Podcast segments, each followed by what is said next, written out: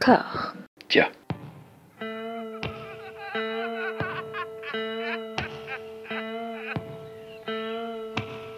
And now for something completely different. Would you like to talk about the meaning of life, darling? Sure, why not? Philosophy for two? Right. Provided the movement never forgets that it is the inalienable right of every man or woman or woman to rid himself or herself or herself. Agreed. Thank you, brother or sister or sister. Where was I? I think you finished. Oh, right. I don't want to talk to you no more, you empty-headed animal food trough whopper. I fart in your general direction. Your mother was a hamster and your father smelt of elderberries. Bonjour et bienvenue à toutes et à tous. Euh, Vous êtes bien à l'écoute de Discordia, le podcast qui tente d'aplanir les débats qui rongent la pop culture de l'intérieur. Euh, Dans une conversation apaisée, je retrouve Hugo et Jérémy. Comment allez-vous? Eh ben, écoute, je commence cette fois, Jérémy. Oui, il nous piège en fait. Il, nous- ouais, bah, il, attend qu'on se, qu'on se collisionne, hein, littéralement. euh.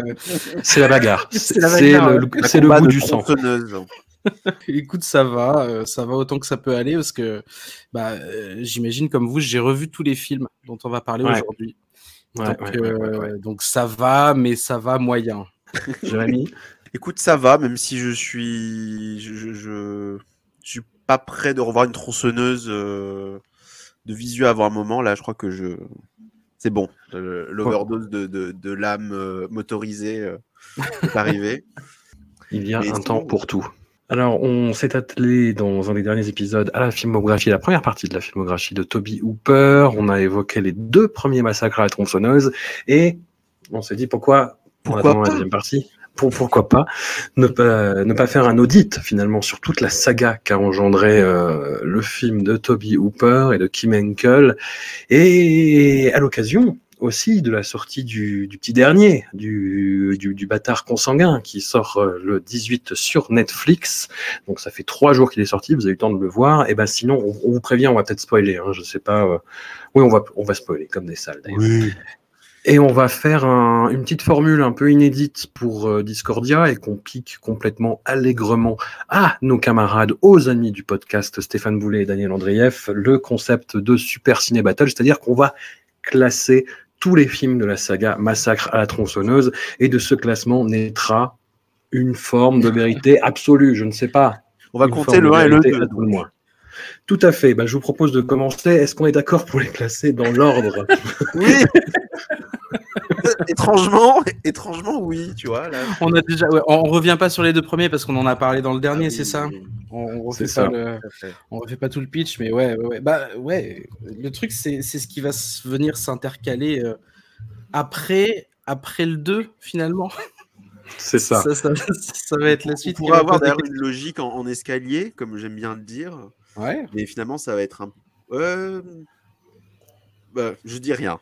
Mais bon. Gardons les surprises pour la suite. On est d'accord pour dire que Massacre à la tronçonneuse 2 a moins marqué l'histoire du cinéma que Massacre à la tronçonneuse, même s'il a des qualités. Et il a des qualités et on, ouais, bah comme on l'a dit, hein, euh, ça reste, euh, ça reste euh, un film qui, qui est plus, enfin, qui, qui appuie sur le côté cartoon, qui est plus drôle, qui est un film qui a été fait, comme on a dit, avec un, un flingue sur la tempe. Hein, pour, euh, pour Ouais. Toby Hooper, il fallait que ça fasse de l'argent. Euh, Il y a eu euh, peut-être un petit peu de la tentative de sabotage. Il y a peut-être eu ce, ce genre de choses pour Massacre 2, mais ouais, non, quand même, ça reste. Enfin, moi, c'est un film que j'ai revu là. On l'avait revu pour le, le précédent épisode, que j'ai revu avec plaisir. Eh ben, écoutez, on va entrer dans le dur à partir de maintenant. Maintenant qu'on a réussi à, à départager les deux premiers. Le premier était en 74, le second en 1986. Pour le troisième, Leatherface, Massacre à la tronçonneuse 3. Nous sommes en 1990. Le réalisateur est Jeff Burr. Et on est dans, dans le premier patouillage, on va dire, dans la, la première séquelle commerciale euh, qui essaye d'improviser par rapport au patron de base. C'est-à-dire que dans le deuxième, on retrouvait un petit peu des membres de la famille du premier, de la famille de tueur, hein, de, de la famille Sawyer. Et hum, là, le film, cette troisième euh, itération de, la franchise, tente de recréer une nouvelle famille. Et c'est ce que vont essayer de faire les épisodes suivants, bon gré mal gré, mais avec toujours la formule de livrer des jeunes gens en pâture à, euh, ces gens d'États-Unis perdus, quoi. Ouais, ouais, vas-y, non, vas-y. Non, non, vas-y, vas-y. J'allais, m'insérer dans ta respiration. Absolument, mais mes respirations sont là pour ça, elles sont là pour qu'on saute dessus. Euh, c'est un film qui a une histoire quand même, celui-là. Enfin, qui a une Tout à histoire. Les films ont une histoire, mais mais celui-là, euh, il a été récupéré. Il y a eu un passage de droit quand même euh, de la canon euh, qui s'est dit finalement bon. On va peut-être pas réussir à en faire grand chose. À, euh, puis surtout qu'il y avait peut-être un petit peu, euh, enfin, qu'il y avait besoin un peu d'argent à ce moment-là, qui a vendu les droits. à- Oh, oui, oui, oui. Il y a une New histoire de Line. faillite où ils ont vendu de les droits oui. tous azimuts, en fait. Ouais, ouais. voilà. Et, euh, et la New Line était de son côté peut-être aussi un petit peu dans la merde à cause de, de Freddy qui commençait à, à décliner.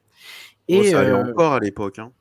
ouais, je pense que ça faisait moins de. Je pense qu'ils voyaient un petit peu la fin arriver et qu'ils Bah, ont dû se dire. la, euh, la- la question, c'était so what, à part Freddy, Oui. enfin, je pense. Oui, voilà. Ouais. Et- ils, ils- Euh, ils- ils ont voulu ça, je pense grossir. ont euh, récupéré Jason et les Earthface. Oui. C'est ça. Ils, ils, ils ont voulu grossir leur roster de, de, de serial killers euh, du cinéma pour, euh, pour, euh, pour faire, du coup, pour ajouter les Earthface. Et, genre, dès le titre, du coup, on le sait, ce Massacre 3 euh, s'appelle, enfin, met l'accent sur les euh, dès le début, quoi. Ils veulent le mettre au centre de, du, du, du scénario. Et d'ailleurs, je crois que c'est David Shaw au scénario qui avait, qui avait déjà officié sur Freddy 5. Ah. Oui. Bah, Faudra faire, il faudra faire les Freddy un jour, mais Freddy 5, euh, Ah ouais, ouais, mais le- pas, pas le meilleur. Pas le meilleur. alors, je, je sais pas, parce qu'il y a eu des, des- des- des histoires, mais euh, le, le- le premier script était beaucoup trop hardcore apparemment pour le studio. Et ils ont paniqué et ils ont dit euh, bon bah on va on va charcuter déjà. Donc il y a eu déjà un premier scénario qui déjà a eu des coupes. Hmm. Ensuite euh, avoir euh, ce que ce qu'on a là. Et euh, Jeff Burr, parce qu'il y a plusieurs R. hein. Moi je l'aime bien parce que c'est c'est vraiment le mec, je le vois vraiment comme le pauvre petit artisan qui a fait deux films que j'aime beaucoup, qui sont Nuit sanglante et La nuit de l'épouvantail. Qui sont Mhm. vraiment des Mhm. séries B dehors bien, bien crado. Et euh, le pauvre, je pense qu'après ça, en fait, ils l'ont foutu sur toutes les suites qui pouvaient exister, entre Stepfather 2, Pupkinhead 2, Puppet Master 4 et 5. Enfin, le, le, le Mhm. mec, c'est, il s'engloutir par les marécages de. Euh, bah, les marécages, quoi. J'allais dire de la mélancolie, mais non. Enfin, je, je- capitalisme peut-être. Et il a encore souffert parce que le film s'est encore faire charcuter euh, une fois fini par la MPAA, euh, qui à l'époque sévissait beaucoup plus. Bon après ça, ça j'en reparlerai de ce qui a été coupé ou pas. Mais euh, oui, voilà, encore un autre massacre tronçonneuse qui n'a pas vécu une naissance très euh, très agréable quoi. Je trouve que le charcutage se ressent un peu moins que sur le 2 quand même.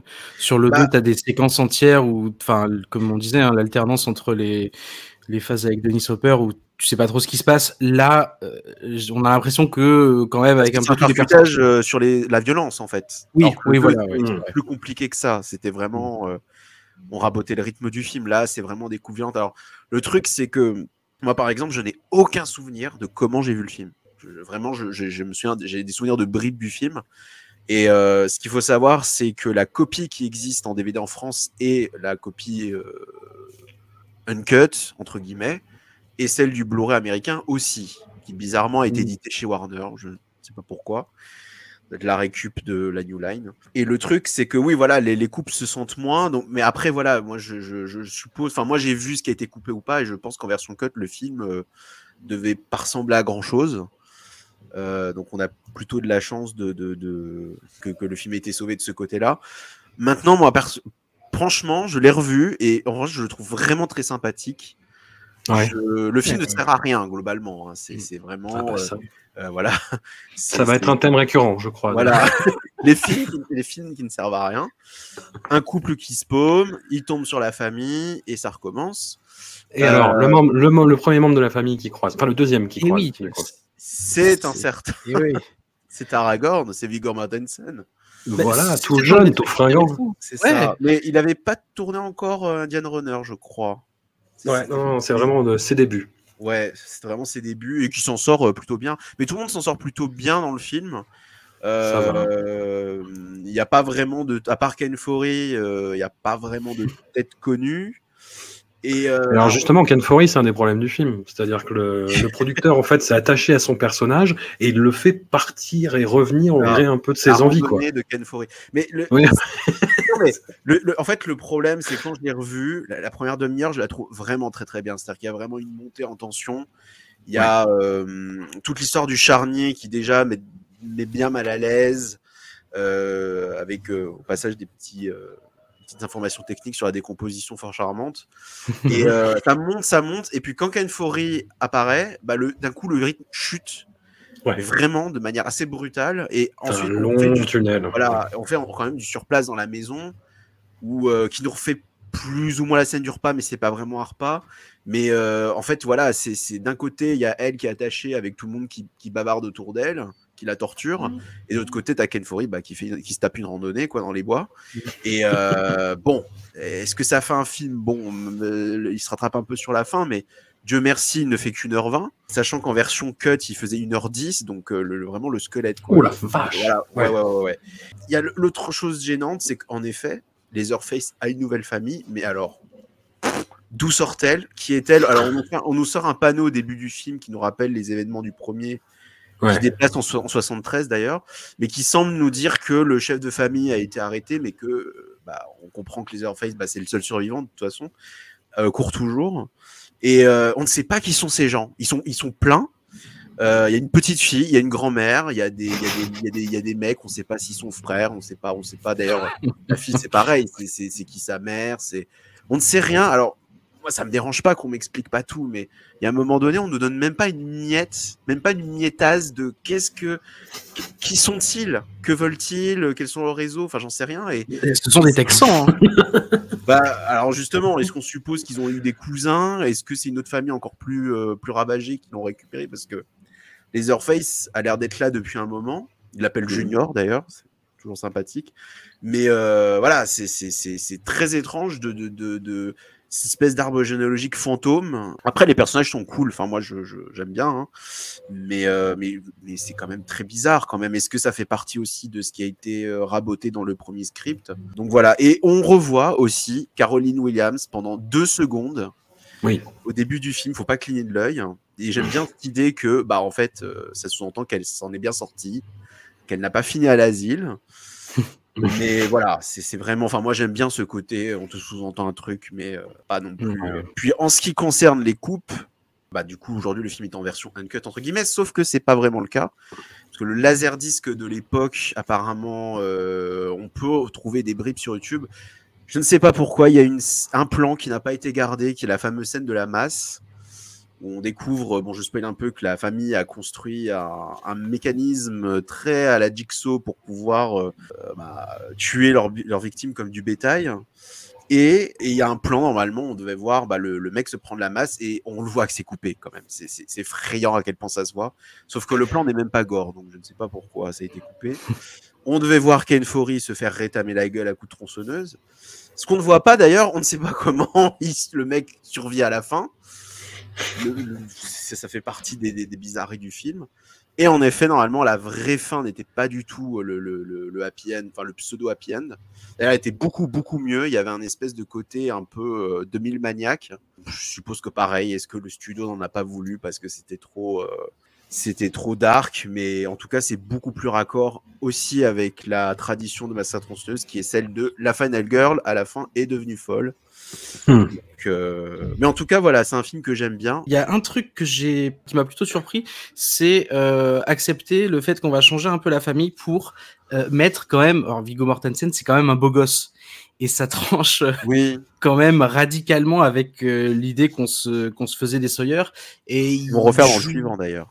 Et qui vont Ouais. en faire dans le suivant, ouais, et euh, et qui qui je trouve, enfin, fonctionne un petit peu parce qu'au moins ça, enfin, ça renouvelle un tout petit peu euh, le- l'idée de cette famille qui est forcément euh, hideuse, dégénérée. Là, euh, on voit qu'au contraire, il, il est même euh, Viggo Mortensen, il est même il est même très bien éduqué. Il, il aide euh, la, la, la jeune femme là qui commence à se faire agresser par le tenancier de la station-service euh, au début du film. Donc, euh, Oui, du coup, c'est un commenté, mais je veux dire, oui, non, mais je veux dire, alors, La bonne pour le dire éducation. autrement, non, non, mais pour le dire autrement, c'est-à-dire que dans le premier, ils n'avaient pas les codes, ils Ouais, n'avaient pas les codes sociaux. ouais. Là, c'est une famille qui justement est capable de faire ce coup monté là, qui a les codes sociaux, qui peut faire illusion et qui peut tromper comme ça de jeunes citadins plutôt que de les avoir uniquement euh, comme des brutes, tu vois.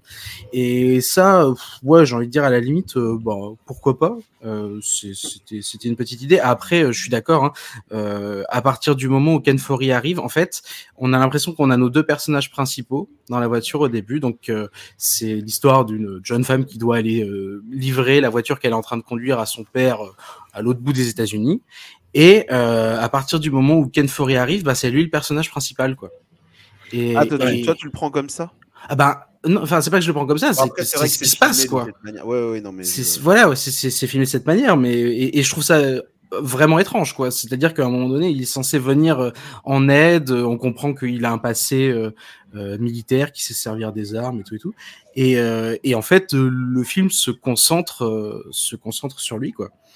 Et euh, bah, moi, j'aime bien Ken, Fo- Ken Foree. J'étais content de le revoir, mais euh, mais voilà, ils vont euh, ils vont nous faire le coup de il se bat contre Leatherface. D'ailleurs, comme enfin contrairement à ce qu'on disait un petit peu au début, euh, Leatherface, ils essaient d'en faire le centre de ce film pour après en faire le centre d'une potentielle saga dont il serait le tueur. En fait, ils y arrivent pas du tout. On voit Ouais, qu'ils y arrivent pas du tout la, parce la, que la, la grande tronçonneuse chromée ouais, là, ça, ça- c'est un héritage du euh, 2 ça. qui finira dans l'eau à, à flotter là comme un. Et surtout comme un- envoyer de l'eau en l'air en- pendant C'est 5 ça. minutes là. Mais euh, il y a un truc qui est très drôle, je sais pas si vous l'avez vu parce que je l'ai posté justement l'autre jour, mais le, le- le teaser de l'époque Oui. est Oui, oui, oui. incroyable. Je ne sais Ouais. pas ce qu'ils leur ont passé par la tête. J'imagine la réunion des mecs qui se dit attendez, on va faire un teaser, on va faire la Dame du Lac qui offre la tronçonneuse à Leatherface. Et d'ailleurs, c'est Kane Hodder qui joue Leatherface dans ce teaser, ce qui est drôle puisque du coup c'est Jason d'habitude. Ouais. Et euh, Ouais. c'est- teaser est incroyable. Quoi. Je me suis dit putain, le, le- truc existe. Autre petit détail, mais qui quand même se voit quand même. Enfin là, quand je me souviens que je me souvenais quand je l'ai revu, je me suis dit quand même, c'est gênant. Enfin, c'est gênant, ça dépend quelle proportion, mais on voit quand même ça a été tourné en Californie. Genre, on, on sent Oui, que c'est pas le. Texas. Il y a beau avoir les panneaux, il y a les l'armadillo écrasé, il y a tout ce qu'on veut, mais on se dit putain, mais c'est pas le Texas. Puis surtout, c'est- dans un bayou, ça se passe dans un bayou. Oui, dire, c'est- un pseudo bayou sous bois. C'est même enfin, plus trop Texas. euh, Enfin, pas l'idée qu'on s'en fait en tout cas. Bon, après, l'ambiance reste un peu euh, crasse-pouille, mais, euh, mais on sent qu'on n'est pas au Texas. quoi. Il y a un petit problème de raccord visuel. euh, Mais bon, c'est pas. Il va y avoir quelques petits problèmes hein, quand même globalement. C'est toujours mieux que la Bulgarie. Quoique la Ouais. Bulgarie fait plus Bah, attends. Texas. Ouais. Bon, on en reparlera après. On en reparlera. Bon, on le met en troisième. Oui, oui, sans problème, Oui, je pense. là, pour l'instant, ça va. C'est une saga qui a sa logique. Alors, je note euh, Leatherface, euh, Massacre à la tronçonneuse 3. Et alors, nous passons à. Le Allez. film. Le, ouais. Alors, nous arrivons, nous sautons de 5 ans, nous sommes en 1995. Et Kim Henkel, qui était collaborateur quand même euh, au scénario et à la production du tout premier avec Toby Hooper, arrive à la mise en scène et au scénario avec Massacre à la tronçonneuse, la nouvelle génération, où tous les potards du film d'avant sont poussés à 15. C'est-à-dire que là aussi, il y a la composition d'une nouvelle famille, mais alors, qui n'a aucun putain de sens. C'est-à-dire que c'est vraiment... Ah mais rien n'a de sens. Mais ça démarre euh, vraiment vraiment dans les clous, mais on sent qu'il y a quelque chose qui va pas. On sent qu'il y a quelque chose d'un petit peu heurté en fait. Ni on parlait de- des débuts de Viggo Mortensen, là on a les débuts de deux acteurs quand même. Ouais. On a début Zellweger qui joue la Final Girl, qui est plutôt. Oh, ça va, c'est clairement pas elle le problème. hein. Non. Alors on va arriver. euh, Allez, on va arriver au problème. On arrive à la composition de cette famille. Alors, il y a euh, dans, les, dans les membres de la famille, je garde euh, Mathieu pour la fin volontairement, on, on a bah, l'équivalent du, du frère redneck, qui là, en fait, est un redneck lettré qui n'arrête pas d'envoyer des citations Ah, tous azimuts. Je l'oublie à chaque fois. C'est à chaque fois que je revois. Enfin, le film, j'ai pas revu euh, 3000 fois, mais je me dis ah putain, il est là en fait. Chaque année, Voilà. quand, tu, quand tu te le refais, chaque année, tu te dis Ah. Ah oui, il est là. On a film, hein, euh. Ouais, c'est ça.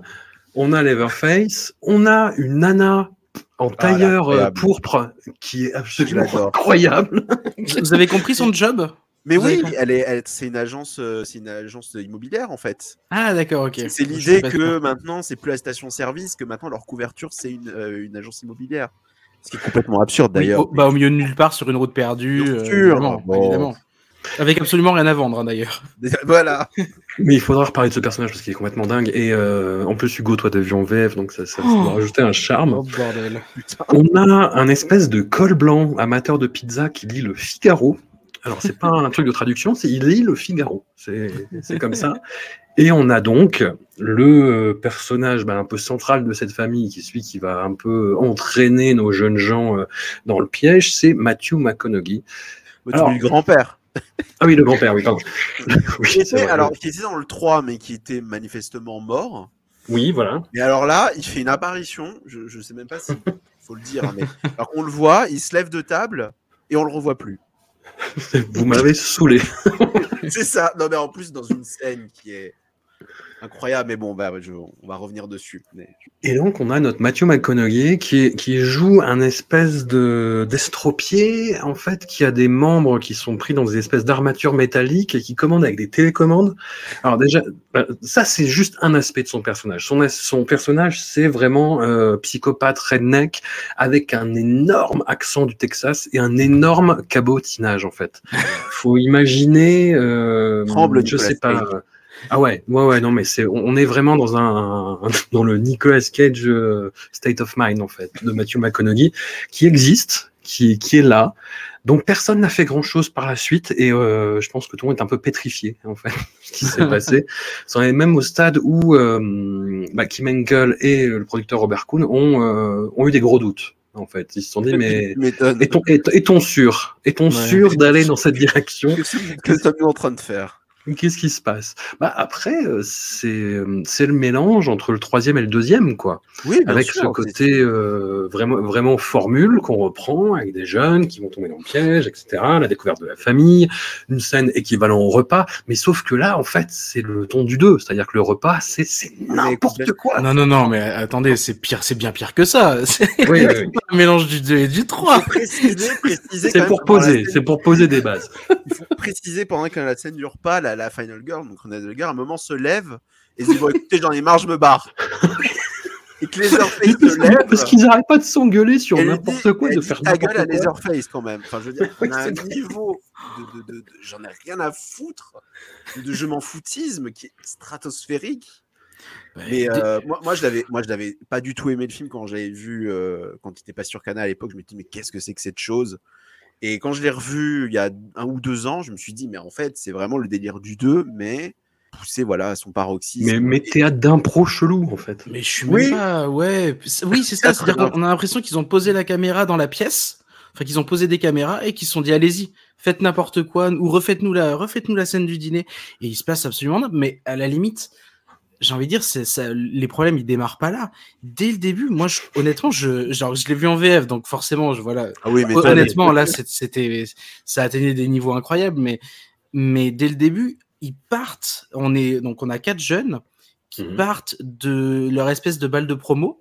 Ils sont en voiture et là, ils disent, il faut qu'on aille au bal de promo. Je, moi, déjà, à partir de ce Ouais. moment-là, je me suis dit, ok. Donc, euh, soit Ouais. il leur manque, euh, enfin, soit ça a été mal traduit, soit je sais pas, soit je comprends Je pas. moi, dans mes sous, quand je l'ai revu, euh, jusqu'à qu'on voit pas la maison, le film se tient à peu près. hein. Donc, Ah je, ouais, je non. pense que c'est la VF qui, déjà, elle aussi, était en mode. euh, on en a rien à foutre, nous non plus. Ouais, bah, je ouais, bah, écoute, je sais pas, mais même, non, mais même en termes de mise en scène, ils se, ils sont censés, du coup, partir d'un, ils, ils vont vers un endroit qu'ils connaissent, et genre là, ils se retrouvent sur une route qu'ils connaissent pas, ils vont tout droit, et en allant tout droit, ils se perdent. Et, mais je- à, à partir de ce moment-là, mais le film, c'était fini, quoi. Je veux dire, il y a rien, il y a absolument rien qui tenait debout. Et les personnages, en plus, à l'intérieur, il y en a un qui a été chopé, euh, la nana, une des deux nanas qui a chopé, euh, son mec en train d'em- d'embrasser une autre nana, mais il monte dans la voiture, eux, ils s'engueulent, et euh, d'ailleurs ça va être peut-être un des rares euh, moments un peu comiques du film, c'est que ce personnage-là, il va, il va pas arrêter de dire euh, oui, mais je sais que je sais ce qu'il faut faire, mon père est médecin, après il dire je vais vous attaquer, mon père est avocat, enfin c'est peut-être la seule vanne euh, avec l'autre qui lâche ses citations qui est un petit peu qui est un petit peu drôle, encore que pas forcément au premier degré, mais ouais non c'est enfin en VF en tout cas c'était difficilement compréhensible. En vrai, c'était vraiment. Ah, celle-là en VO. Ouais, il y a des trucs que la VO n'explique pas non plus. Tu vois, la scène The où- Mood for Love, euh, n'est-il pas Bah, la scène du repas, bah, c'est en gros euh, Darla et le personnage de Matthew McConaughey qui arrête pas de s'engueuler et de se gueuler des trucs. T'as Liverface qui est caché derrière le frigo et qui fait. T'as le frère qui fait, comme disait James Joyce, et tu fais, mais putain, mais qu'est-ce qui se passe en fait, quoi? Qu'est-ce que vous faites? Il y a la scène où Darla va acheter des pizzas avec euh, René Zellweger dans le coffre, où ils essaient de, de créer un suspense, mais tout pété à partir de ça, et où, euh, et où l'actrice est absolument dingue, et où elle en fait des caisses, et moi ça me fait rire. Vraiment. Ah oui, oui. Moi, je trouve ça très drôle. hein. Mais Mais ça par contre, aucun c'est sens. sans problème le plus drôle euh, qu'on ait vu jusque-là, mais on rigole aux dépens du film, quoi. C'est euh, Ouais, je pense qu'il y a des trucs moments-. Moi, j'ai vraiment l'impression qu'il y a vraiment le même côté euh, farce qu'il y a dans le 2, en fait. Et on est tout le temps, en fait, c'est tout le temps à cheval entre le, le volontaire et la volontaire. Enfin, je veux dire, la fin, c'est quand même, attendez, on va refaire la scène du premier, sauf que est- a une robe noire, qui a un avion, un lit avec le des Figaro, encore une fois. et un méchant qui lit le Figaro. Non, mais à un moment donné, c'est- Moi, ça- moi, ça me fascine. Je, je- on peut pas laisser passer un truc pareil. Enfin, je veux dire. Euh, L'avion, on sent quand même que c'est juste, euh, oui, on a un avion sous la main. On va pouvoir utiliser un Oui. avion pour cette scène si vous voulez. Et l'avion, en, en descendant, tape Matthew McConaughey dans le dos. Ah. Enfin, je veux dire, c'est incroyable. quoi. La mort aux trousses, mais. c'est ça. C'est ça. Il- il- avec l'avion. Non, mais. Et il y a aussi un super jumpscare avec un sac plastique aussi. Je sais pas si vous en souvenez, Ah, vous avez vu celui-là. Il y a un moment donné, il y, a un, il y a un sac plastique qui fait peur à Renée Zellweger. Elle se retourne, il y a un sac plastique. Et en fait, juste le sac plastique tombe par, tombe par terre. Il avait été porté par le vent et c'était ça le jumpscare. Et je me suis dit, ok, ok, non, Cool. mais écoutez, pas grave. hein. Le, le, la seule- la- la- le truc qui est un peu étrange, par contre, c'est que euh, c'est potentiellement, avec le premier, mais peut-être limite encore plus que le premier, je crois que c'est le, le- le plus soft de tous. C'est- C'est c'est limite, euh, limite, il n'y a rien, quoi. C'est très étrange. Ouais. Euh, Oui, c'est vrai, c'est vrai. Enfin, moi, je me souviens que ce qui m'avait surpris la première fois que je l'avais vu, et là, quand je l'ai revu, pareil, j'étais genre bon. C'est léger.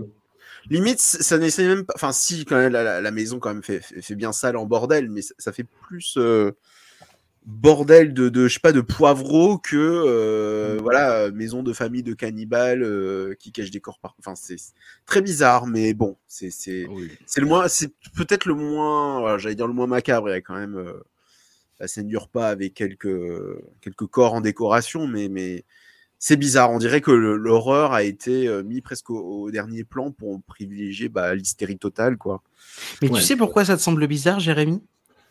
C'est parce que tout ça, en fait, n'était qu'une mise en scène, puisque quand même le twist du film, qui enfin, genre qui est même pas euh, tant dit comme un twist, mais bon, euh, on, on le prend comme ça, c'est que tout ça est organisé par les hommes en noir. Ah oui, alors ça, Ça, c'est quand même incroyable. Il y, a, il y a un moment donné, on te dit que tout ça n'était pas, euh, enfin, c'était une expérience. C'était une expérience pour tester les limites de l'horreur, et qu'en fait, eh ben, ce sont les gens qui contrôlent le monde qui ont fait cette expérience, et ces gens qui contrôlent le monde, bah, c'est juste un gars en costume qui à un moment donné passe de manière random, et à la fin, bah, le film se termine dans sa limo, hein, d'ailleurs, je crois. C'est les, les gens de droite qui gouvernent le Ouais. monde. Ah non, mais c'est quand même hallucinant. Mais quel et c'est quand même un peu un fuck euh, aussi de la. Enfin, Ah bah, euh, honnêtement, euh, de la part de Kim Henkel, je trouve ça quand même. euh, Ah oui, oui, oui, je pense que là, le mec, t'es genre, bon, vous êtes vraiment sûr que je vais faire un film? Bon, bah, écoutez, Vous êtes sûr faire un, Ouais. mais garantis mais euh, mais c'est très, très étrange aussi, bah, le, le plan final, quand même, on revoit Marilyn Burns, c'est censé vouloir dire quoi? Que c'est vraiment une suite, que, c'est- bon, c'est potentiellement gratos, mais, euh, enfin, je veux dire, quand même, euh, c'est bizarre parce qu'on dirait que ça sous-entend quelque chose, mais... euh, Parce que là, contrairement au 3, c'est clairement pas une suite. Enfin, je veux dire, il y a, je vois pas comment, euh, on sait même pas comment ça se passe, je, je crois. non, c'est vrai. Euh, Ça pourrait être un truc qu'organisent les gens euh, de la cabane dans les bois. Tu sais, le- Ouais, c'est ça. Non mais oui, c'est ça. Qui aurait dérapé. Bon, bah, on a que des mauvais acteurs. Qu'est-ce que bon, on le fait quand même, c'est pas grave. Puis je pense que je crois que le film va être la sortie du film va être retardée non par les agents de René Zellweger et Matthew McConaughey parce qu'ils commençaient à exploser et ils voulaient pas que leur carrière soit sapée par ça quoi. C'est ouf. Du coup, le film va être tourné en 94, mais va sortir en 97 finalement, je crois. ça. C'est vraiment incroyable. Non, c'est v- c'est vraiment très très mauvais. Et pour le coup, là, il y a, il y a- y a quand même pas mal de foutage de gueule. hein. Autant dans le 2, il y a du foutage de gueule, mais, mais ça, reste, ça reste aussi pas mal parce que il y a du décor, il y a, il y a pas mal de trucs un peu funky. Là, euh, honnêtement, il y a rien qui est, il y a rien qui est, qui est sauvable. Quoi. La photo est dégueulasse. C'est- si- Vous les voyez, les 600 000 dollars de budget, là? Moi, je les vois pas du tout. Oh, si, quand même. Un petit peu. Un petit peu. C'est pas ouf, hein, 600 000 dollars, même pour l'époque. Ah oui, non, je suis d'accord. Ouais. Bon, le, le premier faisait euh, avec 10 fois moins. hein. C'est ça. Alors, on va peut-être commencer à se battre, mais euh, moi je le mettrais entre le 2 et le 3. Parce que je l'aime bien, parce qu'il me fait rire en fait. Et Ouais. je crois que moi aussi. bah, moi, je le mettrais quand même Non. après le 3. parce Moi, je le mets après le 3, hein, clairement. Ouais. Ouais, ouais non. Le- Ah ouais, non. quand fucking même. dictature de la majorité. Ok, ok, ça marche. Bah c'est bien, en fait on se fait pas chier, on met les films par ordre chronologique. C'est pour ça que j'ai dit la, la, la, la, la logique en escalier, bah, peut-être. Peut-être. Bon. Non. Une grande pause s'opère dans cette saga qui ne sait pas où elle va, dont la mythologie est assez lâche, hein, finalement. N'est-ce pas ouais. Voilà, c'est au Texas, il y a des gens chelous. Voilà, c'est grosso modo, c'est ça la mythologie. On arrive en 2003 avec euh, le remake de signé par euh, réalisé par Marcus Nispel, produit par Platinum Dunes, la société euh, de Michael Bay. Marcus Nispel, euh, mercenaire du clip, qui a, qui a tourné euh, partout dans le monde, plusieurs centaines de clips euh, plus ou moins iconiques. Hein. Il a fait, il a fait le. Alors je, je suis désolé, euh, je me rappelle Like. Spirit, c'était pas lui? C'est possible, Ah, peut-être. J'ai un doute. c'est possible. Il a tourné avec euh, Étienne Dao notamment et Mylène Ah oui. Farmer, le clip où elle est euh, ouais. sur la loco. Oui. Je sais plus ce que c'est c'est. sans doute euh, les, les moins bons de le moins bon de ces clips des années 90 donc euh, moi, quand j'avais appris que c'était Marcus Nispel qui faisait ça j'étais genre ah bon Puis c'est surtout, ça, ça va être écrit par quelqu'un qui est un pro des remakes, hein, et qui va faire le remake d'Amityville avec Michael Bay. C'est Scott Cozart hein, qui l'a écrit. Scott qui va Cozart, faire, ouais. euh, le remake de The Crazies, enfin, qui, va être un pro du remake. Et on arrive bah, en ce moment, euh, début des années 2000, où l'horreur a un renouveau, où le, renouveau du gore et de ce qui va devenir le torture porn commence à émerger. Et ce remake s'inscrit un petit peu là-dedans. Il est, euh, bah, on parlait de, de, de films très sages au niveau du gore sur le 3 et le 4. Là, on est vraiment dans la tripaille. On est euh, dès le début, en fait, dès la relecture de la scène du van avec l'autostoppeur qui arrive, scène qui est c'est- là où je me suis dit ah c'est intéressant ce qu'ils en font tu vois où il y a- ils tordent un, un petit peu euh, bah, ce, vraiment ce qui se passe dans, dans l'original pour faire quelque chose d'intéressant et où en plus il y a ce mouvement de caméra qui est très tape à l'œil qui est très Marcus Nispel pour Oui. le coup euh, c'est avec la caméra qui, euh, Qui, qui recule. voilà Ouais. j'essaye de pas spoiler mais en même temps on s'en fout non voilà là, Non, en gros il y a un suicide la caméra en fait passe par le trou de la tête et par le trou euh, qui est fait euh, dans la lunette Ouais. arrière de la- de la voiture et, euh, et le plan, et le plan est ouf. Le plan est ouf. Je, je trouve qu'il vieillit plutôt bien et c'est très, oui, mais voilà, c'est très in your face. Et le reste du film, je suis partagé. Je suis partagé. Là, pour le coup, il y a une tentative vraiment de créer une espèce de mythologie avec des personnages récurrents, avec le personnage de Early Hermé en particulier, euh, donc euh, officier des forces de l'ordre, qui va se trouver être un des membres de la famille. Et hum, le décor est bien, la lumière est bien, les acteurs. Là, on tombe vraiment en fait dans cette espèce de d'entre-deux des, des années 2000 qui essaye de lorgner un petit peu vers la, la, sexualisation qui caractérisait le slasher à ses débuts et le, le côté euh, gore euh, dégueulasse de, de cette époque-là. Et je sais pas. Je, déjà à l'époque, je trouvais pas ça dingue et je trouve que ouais, ça, ça a pas spécialement mal vieilli, c'était que c'était peut-être déjà vu à l'époque. Je sais pas. Ouais. Moi c'est pense. c'est- c'est- Oh le cœur. c'est- c'est marrant parce que euh, moi je l'avais pas revu depuis le cinéma Ouais. et euh, à l'époque c'était le film à abattre je me souviens les gens quand Ah bon il y avait eu l'annonce qui était tombée c'était genre ah putain Michael Bay qui produit un, un remake. finalement c'est plutôt bien passé Le- les gens finalement sont inclinés en mode ah c'est bon ok ce qui est arrivé aussi avec euh, Dawn of the Dead, et puis en plus, qui n'est. Après, ça s'est un peu arrêté. Il y a eu vraiment beaucoup de remakes de merde après ça. Moi, j'avais bien aimé au cinéma, voilà. Mais euh, comme je disais, j'étais pas fan du Hooper à l'époque, donc euh, je- tout Hmm. était euh, relatif. Mais c'est vrai que si je l'ai pas revu depuis, c'est que c'était pas très bon signe. Et là, je l'ai revu. Et dès le début, en fait, j'en avais un peu marre. Déjà, le, le- le début avec les fausses archives. Alors, le film, pourtant, est tourné en, en 35. D'ailleurs, je crois que c'est le même chef-op que le premier. C'est Daniel Pearl qui Ouais. revient, effectivement. Qui, ouais, du coup, fait pas du tout la même chose. Fait Ouh, un- rien à voir. Malheureusement, du pur année 2000, quoi. voilà, Ouais. malheureusement, Mm. c'est une image délavée qui a tendance à revenir aujourd'hui un petit peu à la mode. C'est toi qui parlais de- d'esthétique de Clos Rouillé à un moment. je Alors crois. ça, oui. Alors non, je parlais de- d'image couleur sopalin. mais l'esthétique laurier, mais ça, je vais revenir dessus. Je, je- Ouais, ouais. Voilà, je, je pense qu'il y a des, des choses à dire là-dessus. Mais c'est vrai qu'en le revoyant, en fait, j'en avais rien à cirer, en fait. C'est c'est- c'est- c'est plutôt bien emballé. Alors, ce qui est bien, c'est que oui, c'est vrai qu'il a créé une, une- une atmosphère qui n'est pas exactement la même que celle du Hooper. On n'a pas le même ressenti, mais qui est aussi très poisseuse.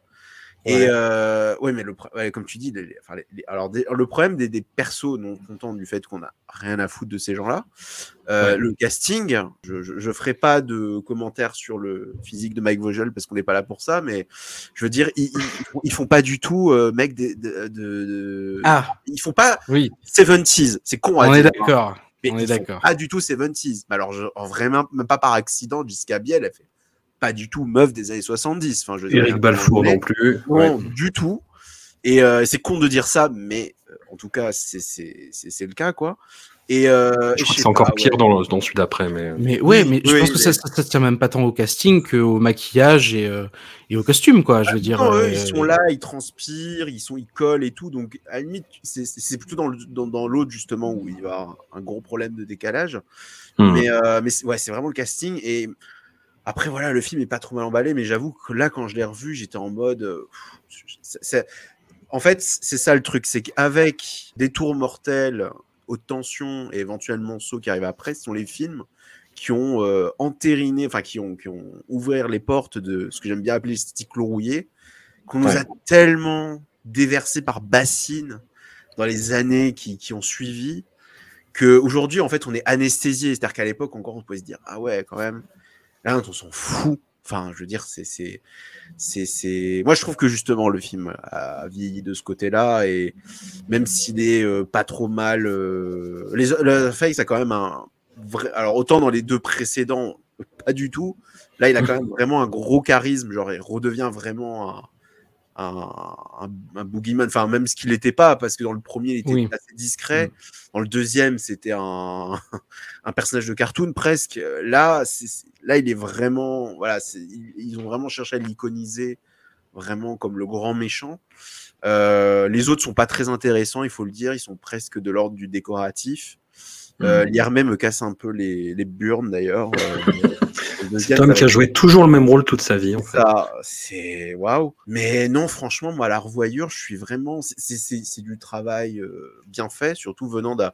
Là, j'ai regardé sa, sa liste de clips à Nispel et non seulement il n'a pas fait Smells Like Teen Spirit, mais il a fait vraiment de la soupasse.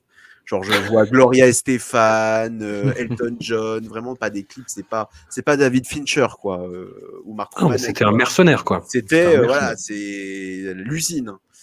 Et euh, donc c'est déjà plutôt bien qu'ils sont sortis avec un film pareil. Et je pense qu'à l'époque ça pouvait surprendre parce qu'on ne s'attendait à rien ou on s'attendait au pire. Mais là, je crois que maintenant le film il a fait vraiment son temps quoi. euh. Et j'ai vraiment la sensation que c'est un film qui qui a surtout marqué la génération qui est au-dessus de la mienne. Surtout Mm. ceux qui sont nés euh, au milieu des années 90 ou à la fin. Mais euh, pff, sinon, je sais pas, autant revoir le Hooper, voilà, tout simplement, quoi. Ouais. Ouais, je, suis- je, suis- je suis même pas trop d'accord avec euh, François qui disait qu'à l'image ça allait. Moi, je déteste la photo de ce film. Euh, le- Non, j'ai pas trop aimé non plus. C'est très. Franchement, vert, euh, euh, non, puis c'est là, Il y a un peu de vert, puis surtout, le, je trouve que la manière dont c'est euh, dont c'est éclairé, ça fait, euh, ben, on sort complètement de l'idée de lumière naturelle et tout. On, on voit tout de suite. Ah oui, là, mais euh, quoi. mais euh, l'image surcontrastée, désaturée aussi, très souvent, Ouais. Euh, ça lui donne un côté métallique que perso j'aime pas du tout. J'aime euh, vraiment à l'image, à l'image, je le trouve assez, euh, je sais pas, vraiment pas très très joli. Et surtout, c'est un truc qui, à mon avis, a, a, a mal vieilli très vite, hein, comme, on, comme on disait en rigolant. bah, je pense que c'est un film qui est devenu vieux très vite et qui, à mon avis, aussi, euh, est, enfin, c'est évidemment, comme vous le disiez, c'est quelque chose de l'époque, mais qui est extrêmement démonstratif tout de suite. C'est-à-dire que oui, on voit la tronçonneuse beaucoup plus rapidement que dans l'original. Là, euh, les... parce qu'il faut nous le montrer, Leatherface enlève son masque. On s'en fout de la tête qu'il a, dessous. Michael Tout ce qui-. Justement, ouais. tout ce qui importe, c'est justement qu'il met des visages. C'est pas euh, la, la tête qu'il a dessous à la limite, c'est- pas très important.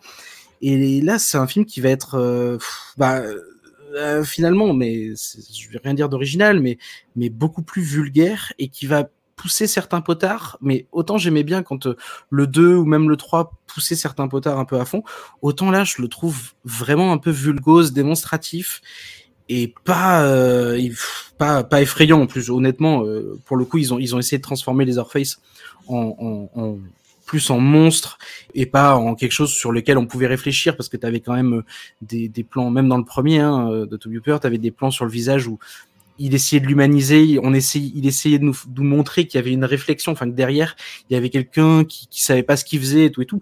Là, euh, tout ça c'est complètement évacué. Et pour le coup, le seul personnage que je trouvais intéressant et et qui, on va dire, arrivait à renouveler un peu quelque chose, c'était pour moi le personnage de Ronald Liermé. Parce que euh, il apporte quand même, euh, même si je suis d'accord, il a toujours joué le même rôle et que il n'est pas bon, bah, calqué sur un perso qu'on a déjà vu. c'est fait. ça. Il est exactement. Il est pas calqué sur un sur euh, un perso précédent et euh, je trouve que il va un peu donner le ton et c'est lui finalement qui va être un peu le plus flippant de, de du film. C'est pas forcément Leatherface et je trouve surtout que et ça va se voir un peu dans cette dans la suite en 2006, c'est que ils vont être obligés de faire une préquelle pour l'intégrer parce qu'ils ils le butent à la fin de celui-là quoi. Ils le butent à la fin de celui-là, c'est-à-dire que ce film là, ce, ce- celui de 2003, c'était parti pour être une trilogie normalement.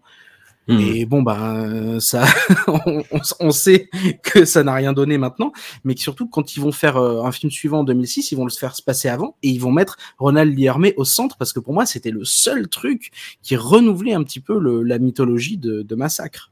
Oui, bah, ils ont écouté les fans et ils ont fait euh, vraiment du Ouais. fan. C'est une espèce de fan service pour ceux qui avaient adoré euh, celui-là, quoi. Après, euh, ce qui a plu, je pense, c'est le côté vraiment très gore aussi. Oui, ouais. Ouais, qui moi perso me, pff, me touche pas plus que ça, mais enfin, ça me fait ni particulièrement peur, ni ça m'attire visuellement, ni. Mais après, ça c'est une question de, de, de goût forcément, mais. Pff, ouais, ils vont faire deux trois moves un petit peu peut-être audacieux. Ils vont ils vont ils vont faire sauter la scène du dîner par exemple, ce qui était peut-être pas euh, quand on fait un remake de Massacre, euh, c'est peut-être le seul truc où on se dit ça il faut le garder et, Oh, ils non. vont ils vont le faire sauter. donc je me dis euh, je me dis pourquoi pas, mais non vraiment c'est c'est vraiment euh, ça, ça fait partie de ceux que j'aime le moins hein, de des récents. Où est-ce qu'on le met alors? Mmh. Moi je le mets entre le 3 et le 4 perso. Ah ouais? Ouais. Mon pauvre 4 qui recule, qui recule. Jérémy? Ouais, je le mets après le 4. Ah ouais? Pour, pour l'instant, on est vraiment escalier, quoi. Je, je ne Ah oui, toi t'es team escalier, ouais. C'est ça. Eh ben, écoute, euh, la majorité l'emporte, hein, Hugo. Euh, Donc c'est l'escalier qui sera après le 4. massacre à tronçonneuse. je, je, je m'avoue que je me battrai pas pour celui-là. hein.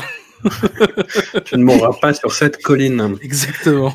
Nous faisons un bond de 3 ans et nous arrivons à Texas Chainsaw Massacre, The Beginning, euh, Massacre à tronçonneuse, au commencement, préquel du film de Marcus Nispel, réalisé cette fois-ci par un autre euh, exécuteur. Un, un autre, exécuteur. euh, Un exécuteur, Jonathan Liebesman, qui s'était fait connaître auparavant avec Dark Next Falls, un film sur la peur de la petite souris. Enfin, c'est l'équivalent américain de la petite souris, en fait, la Tooth Fairy, euh, qui là devient un espèce de, de monstre. Et donc, très impressionné par son film sur la petite souris, euh, Michael Bay lui confie le, le nouveau massacre à la tronçonneuse, voilà, en 2006, donc Il préquel. pas fait un autre film entre temps Euh, il avait fait, je crois, quelque chose pour la saga Ring, mais je crois que c'était juste un bonus sur, Oui. le, sur le DVD. Mais il a fait, des- il a fait d'autres films après. Oui, c'est ça. Il avait fait Rings, qui est, bah, est peut-être son meilleur film, avec Battle Los Angeles.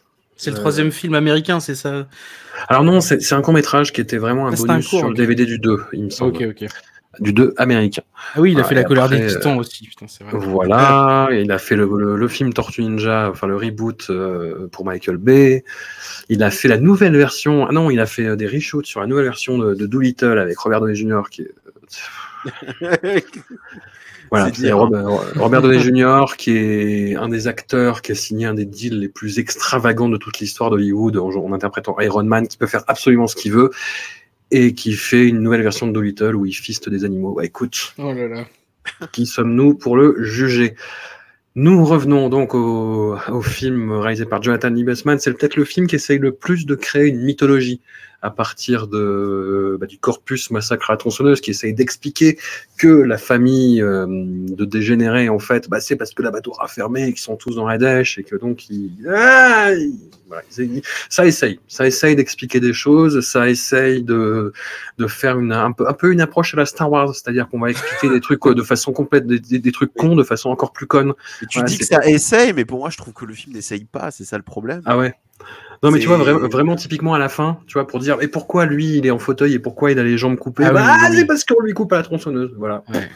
Question que personne la- se posait mais le voilà. début, c'est quand même hallucinant. C'est euh, Oui. la Laserface. Ah bah c'est une meuf random qui, qui a couché, on l'a trouvée dans une poubelle. Ok. Oh, ouais, Saut dans le temps. Ah la tronçonneuse. Ah bah elle était là. Oui c'est ça exactement. L'autre a filé la, a pris la panoplie d'un flic et voilà. Et après le film commence et on a le, en fait on a la sensation de voir le remake du remake Ouais. Mm. avec euh, alors parce qu'on parlait du casting des, des jeunes. Oh là là. Le précédent il faisait pas du tout 70s.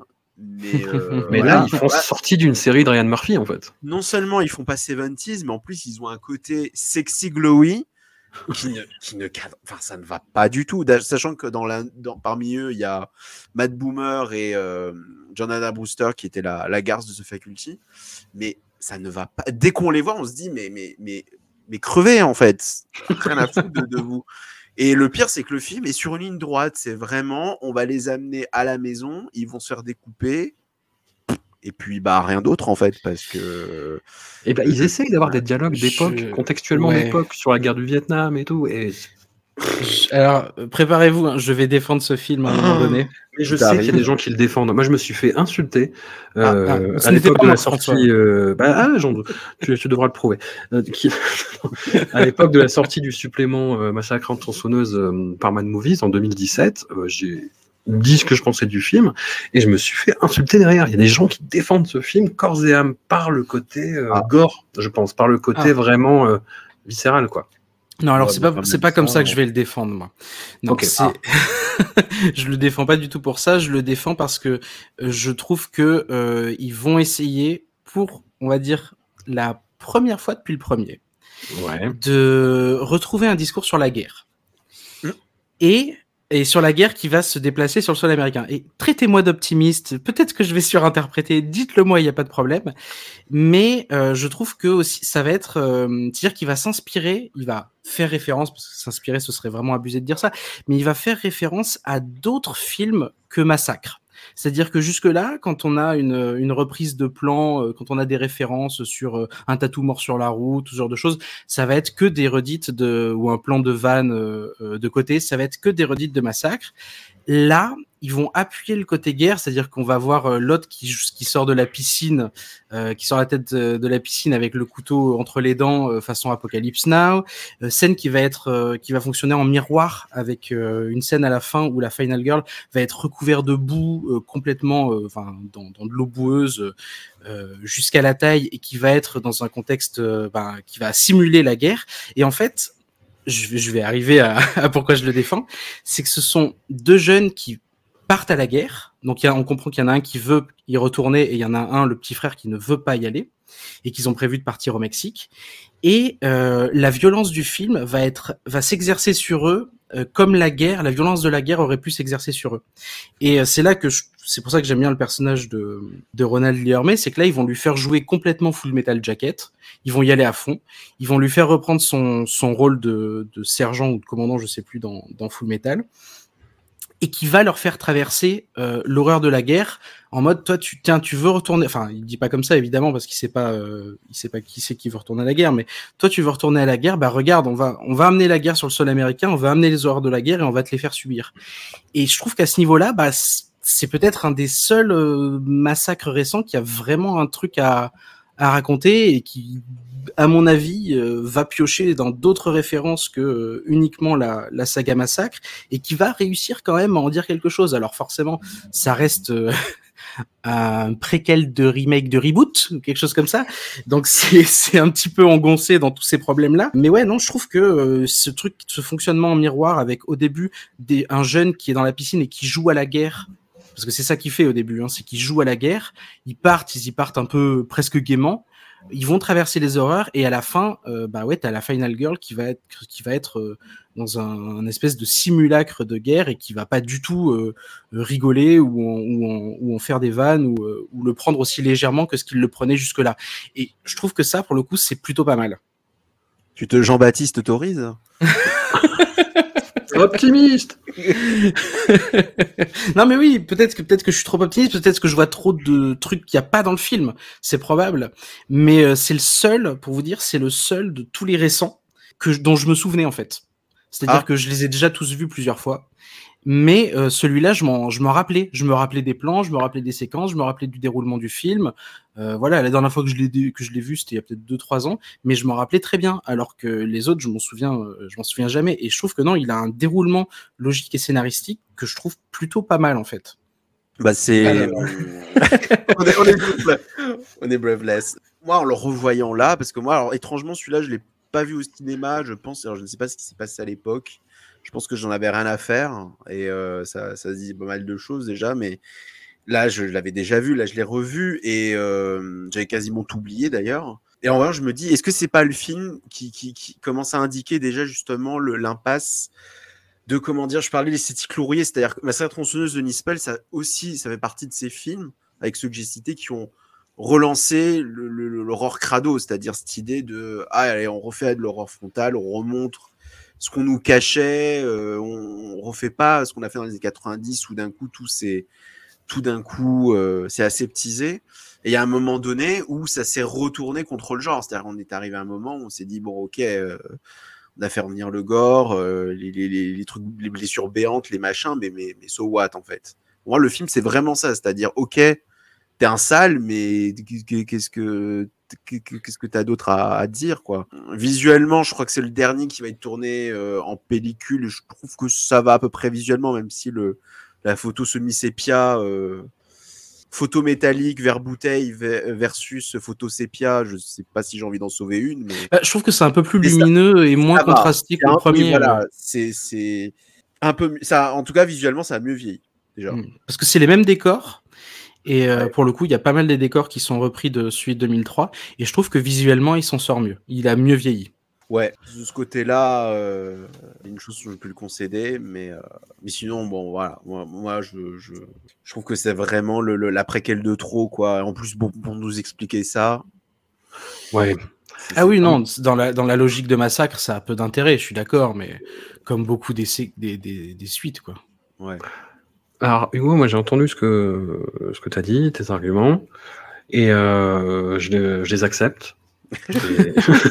Encore je, les je les accueille en moi, mais je me demande est-ce que euh, ces, ces, intentions tout à fait nobles et louables sont vraiment concrétisées à l'écran, en fait? Moi, le gros problème que j'ai avec ce film, comme énormément, comme je vais faire un truc au doigt mouillé, mais comme 95% des, des tortures porn des, des mmh. années 2000, je me fous des personnages, quoi, et je vois juste un besoin d'expression de sadisme qui correspond à cette époque-là, qui, est très revancharde, qui est très euh, amère et très aigre et très aigri, et qui va esquisser euh, tout, le cinéma euh, d'exploitation euh, de l'ère numérique par la suite qu'est-ce que qu'est-ce qu'on s'en fout en fait? Qu'est-ce qu'on s'en fout? Et c'est dramatique de s'en foutre en fait parce que c'est horrible ce qui se passe à l'écran. Ben, Mais vois, on s'en bat les couilles, quoi. On s'en bat les couilles. Les personnages ne sont pas incarnés.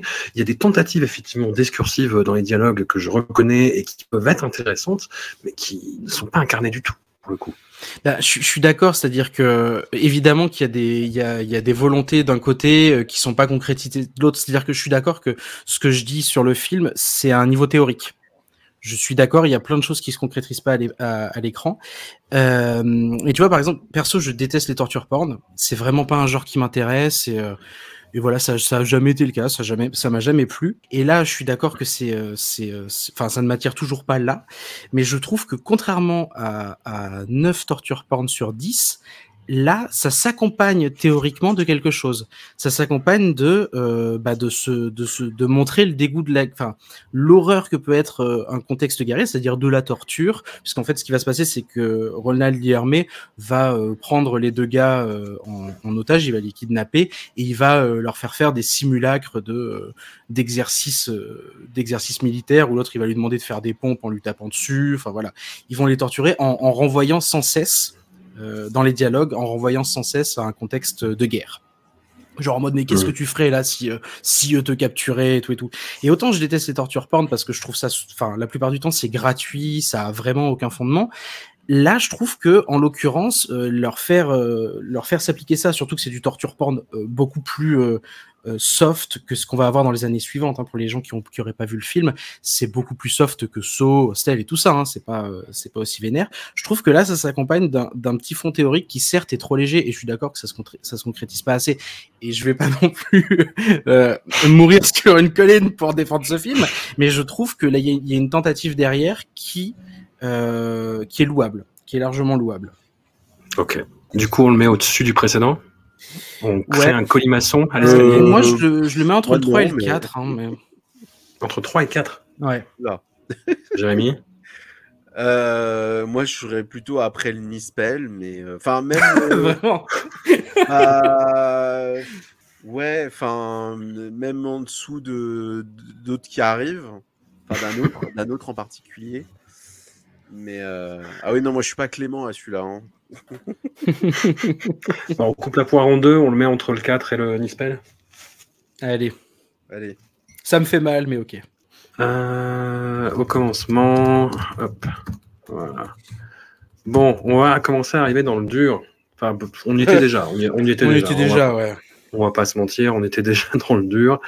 Et là, on arrive à Texas Chainsaw 3D. Alors là, il y a 7 ans qui se passent et il y a cette espèce de reboot, on va appeler ça Ouais, comme ça. Oui, là, c'est du reboot, ouais. Reboot comme ça qui fait abstraction euh, de toutes les autres séquelles et qui reprend directement en fait à la fin du tout premier. Ah, mais ça, Et mais bah ils essayent, ils essayent. incroyable. Non, mais cette scène de début. Ouais. Alors ouais, Le film, le premier se termine et d'un coup, tu vois 10 personnes. Mais c'est exactement ça. Il y a des flammes numériques, il y a Bill Mosley. Enfin, c'était genre, mais qu'est-ce qui se passe? On dirait un débile. tout le monde joue mal, c'est mal foutu, la photo est dégueulasse. Pour, pour l'anecdote, je l'ai vu au cinéma en 3D. Oh, Euh, voilà, pour les Parisiens, euh, je l'ai vu dans le feu euh, GC Torrent Express, qui était cette fameuse salle euh, cachée quasiment dans le métro avec euh, très bas de plafond et où les films mal distribués terminaient. Et même salle où j'ai vu El Driver en 3D aussi. Euh, voilà. Et je n'ai aucun souvenir d'ailleurs de, de, de l'idée de la 3D, c'est-à-dire qu'il y a un lancer de tronçonneuse à la fin. Oui, Et, euh, et c'est à peu près tout. C'est-à-dire que c'est même Oui. pas comme vendredi 13 où pendant tout le film on balance des trucs dans la gueule. C'est-à-dire que là, il y a un truc. Et là, en le revoyant, moi j'avais enfin, j'avais trouvé ça nul, mais j'avais pas passé un mauvais moment. Là, en le revoyant, je me suis dit, mais putain, mais qu'est-ce que c'est moche. C'est vraiment Ouais. un DTV, quoi. C'est un putain de DTV de fond de, de bassine. C'est. Waouh! ouais. Voilà. Là, niveau scénario, on va tirer. Enfin, c'est Oh plus que tirer par les cheveux, quoi. C'est Ah, en gros pour pour résumer, là. pour pour que les gens n'aient pas à le voir. En fait, on peut le résumer. peut- euh, c'est en gros. euh, donc, il y a à la fin du premier, euh, la Sally Hardesty a réussi à à s'échapper, à aller parler à la police. Donc, il y a un policier qui arrive. Sauf qu'entre temps, il y a 12 euh, membres de la famille Sawyer qui sont rentrés dans la maison. On était là. On était là, voilà, quelque part, pas loin commode. et, euh, et, qui, et qui tiennent la maison, mais comme voilà, comme un bastion et tout, pour pas livrer euh, les Airface. Le policier négocie pour avoir les Airface, sauf que là, t'as as 12 rednecks avec des armes qui se pointent. Qui, je vois pas en quoi ils sont différents de ceux qu'il y a dans la maison. C'est ça, oui. Si ça, ce ça va n'est être un que- autre débat qu'on va avoir. Ouais. Si ce n'est que eux, ils ont envie de buter les Sawyer. Euh, pour euh, apparemment les massacres connus de Leatherface, hein, puisqu'apparemment ces massacres étaient finalement bien connus de- des communautés locales. Et, cette, euh, cette fois, il y en a marre. cette fois, il y en a- ouais, ça, ça fait un Oh, petit peu voilà, et, euh, et en fait, dans ce massacre, il y, a une- il y avait une femme qui, pareil, était cachée. Il y avait un bébé qui, pareil, était caché. Et euh, bah, il se trouve que le bébé va survivre. voilà, la femme va s'échapper, le bébé va survivre et va être récupéré par deux, des- deux des fous furieux qui venaient euh, tuer les Sawyer. Et que ce bébé va, va bien grandir, hein, puisque ça va devenir Alexandra Daddario. hein. Il faut voilà, qu'on le- parle de la temporalité. faut- euh. oui, aussi. Je sais que tu es en train d'y venir, mais parce que ça se passe du coup. C'est vrai qu'il y, a un- il y a- il y a une ellipse et euh, donc quand le bébé a grandi, euh, ça se passe dans les années 90, de 20 ans plus tard. C'est précisé. il y a des ouais, c'est téléphones portables dans mes souvenirs. hein. Euh, alors il y a non ah putain si t'as raison. Mais si. Si si c'est précisé. Si t'as raison, il y a un iPhone 4. Si, si, c'est Oui, oui. supposé se passer, enfin maintenant, il y a une dizaine d'années. Donc elle est supposée avoir 38 ans, cette dame. Et cette dame, elle a 20 ans à tout casser dans le film. Oui oui non mais c'est pour ça il me semblait que c'était années 90 et que ça collait parce qu'une vingtaine d'années après les années 70. Mais en fait non non t'as raison il y a un Ça pas iPhone. compté, c'est tout. euh, Ouais ouais non non mais de toute façon enfin. euh, À partir de là, donc euh, ils, ils inventent, ils brodent tout un tas de trucs. Euh, ils vont, euh, le- enfin, le, c'est peut-être le truc qui m'a le plus scandalisé de ce film, c'est qu'ils vont hyper sexualiser cette fois les deux personnages féminins, mais plus que tout ah, ce qui a déjà été fait. Quoi. euh, Bimbo et Imbos euh, en vadrouille. Ouais. hein, et Et je trouve que là, c'est vraiment, c'est vraiment pire que euh, que Jessica Biel en 2003. Ou euh, voilà, c'est vraiment, oh, c'est- je trouve ça assez dingue, quoi. On voit le vide dans leur regard. ah bon, à part la pauvre Alexandra euh, Daddario qui fait ce qu'elle peut, mais. euh, Enfin, pff, et encore. Non, c'est, c'est- je disais sexy and glowy, mais là, c'est. euh, Ouais, non. Je sais pas, il n'y a pas d'adjectif pour ça. C'est. Moi, je me rappelais pas qu'il y avait, euh, je me rappelais pas qu'il y avait une autre endive au jambon dedans, Ah, à la personne de, de Scott C'est- Eastwood. J'en étais sûr. Ah oui, oui, oui, tout à fait. Ah ce, c'est ce c'est- c'est non-acteur, putain. Ouais. ça. Et oui, le, le- le talent n'est pas héréditaire. Ouais, non, Mais, c'est incroyable. euh, mais du coup, euh, là, on est vraiment dans ce lâcheur basique de chez basique. Quoi. C'est, on va dans la maison et ah, Leatherface est dans les sous-sols. Enfin, c'est, c'est, c'est effrayant de conneries. Je sais pas euh, quel mot d'autre utiliser. Mais à la limite, le, le- ah, peut-être que c'est la première fois que j'ai pas trouvé ça désagréable. C'est que il y a un moment donné, ça twiste un peu vers la fin. On sort de la maison. D'ailleurs, on passe par une petite fun house, donc je suppose que c'est un clin Oui. d'œil. Mm. Et d'un coup, là, là aussi, ça va être, ça va spoiler, mais de toute façon, ne regardez pas ce film, ne perdez pas votre temps. Il y a cette idée comme quoi, voilà, l'héroïne qui à la fin euh, bah, se rend bien compte qu'elle a été, enfin, elle le sait qu'elle est adoptée, mais voilà, c'est une Sawyer, donc euh, et elle se dit quand même, euh, ces gens-là, ils ont souffert. euh, bon bah, je m'en fous, je suis une Sawyer, j'assume jusqu'au bout. Et ça insinue du coup l'idée que bah, les, les, les, les, les Sawyer étaient de pauvres petits euh, rednecks qui se sont foilatés la gueule sans raison.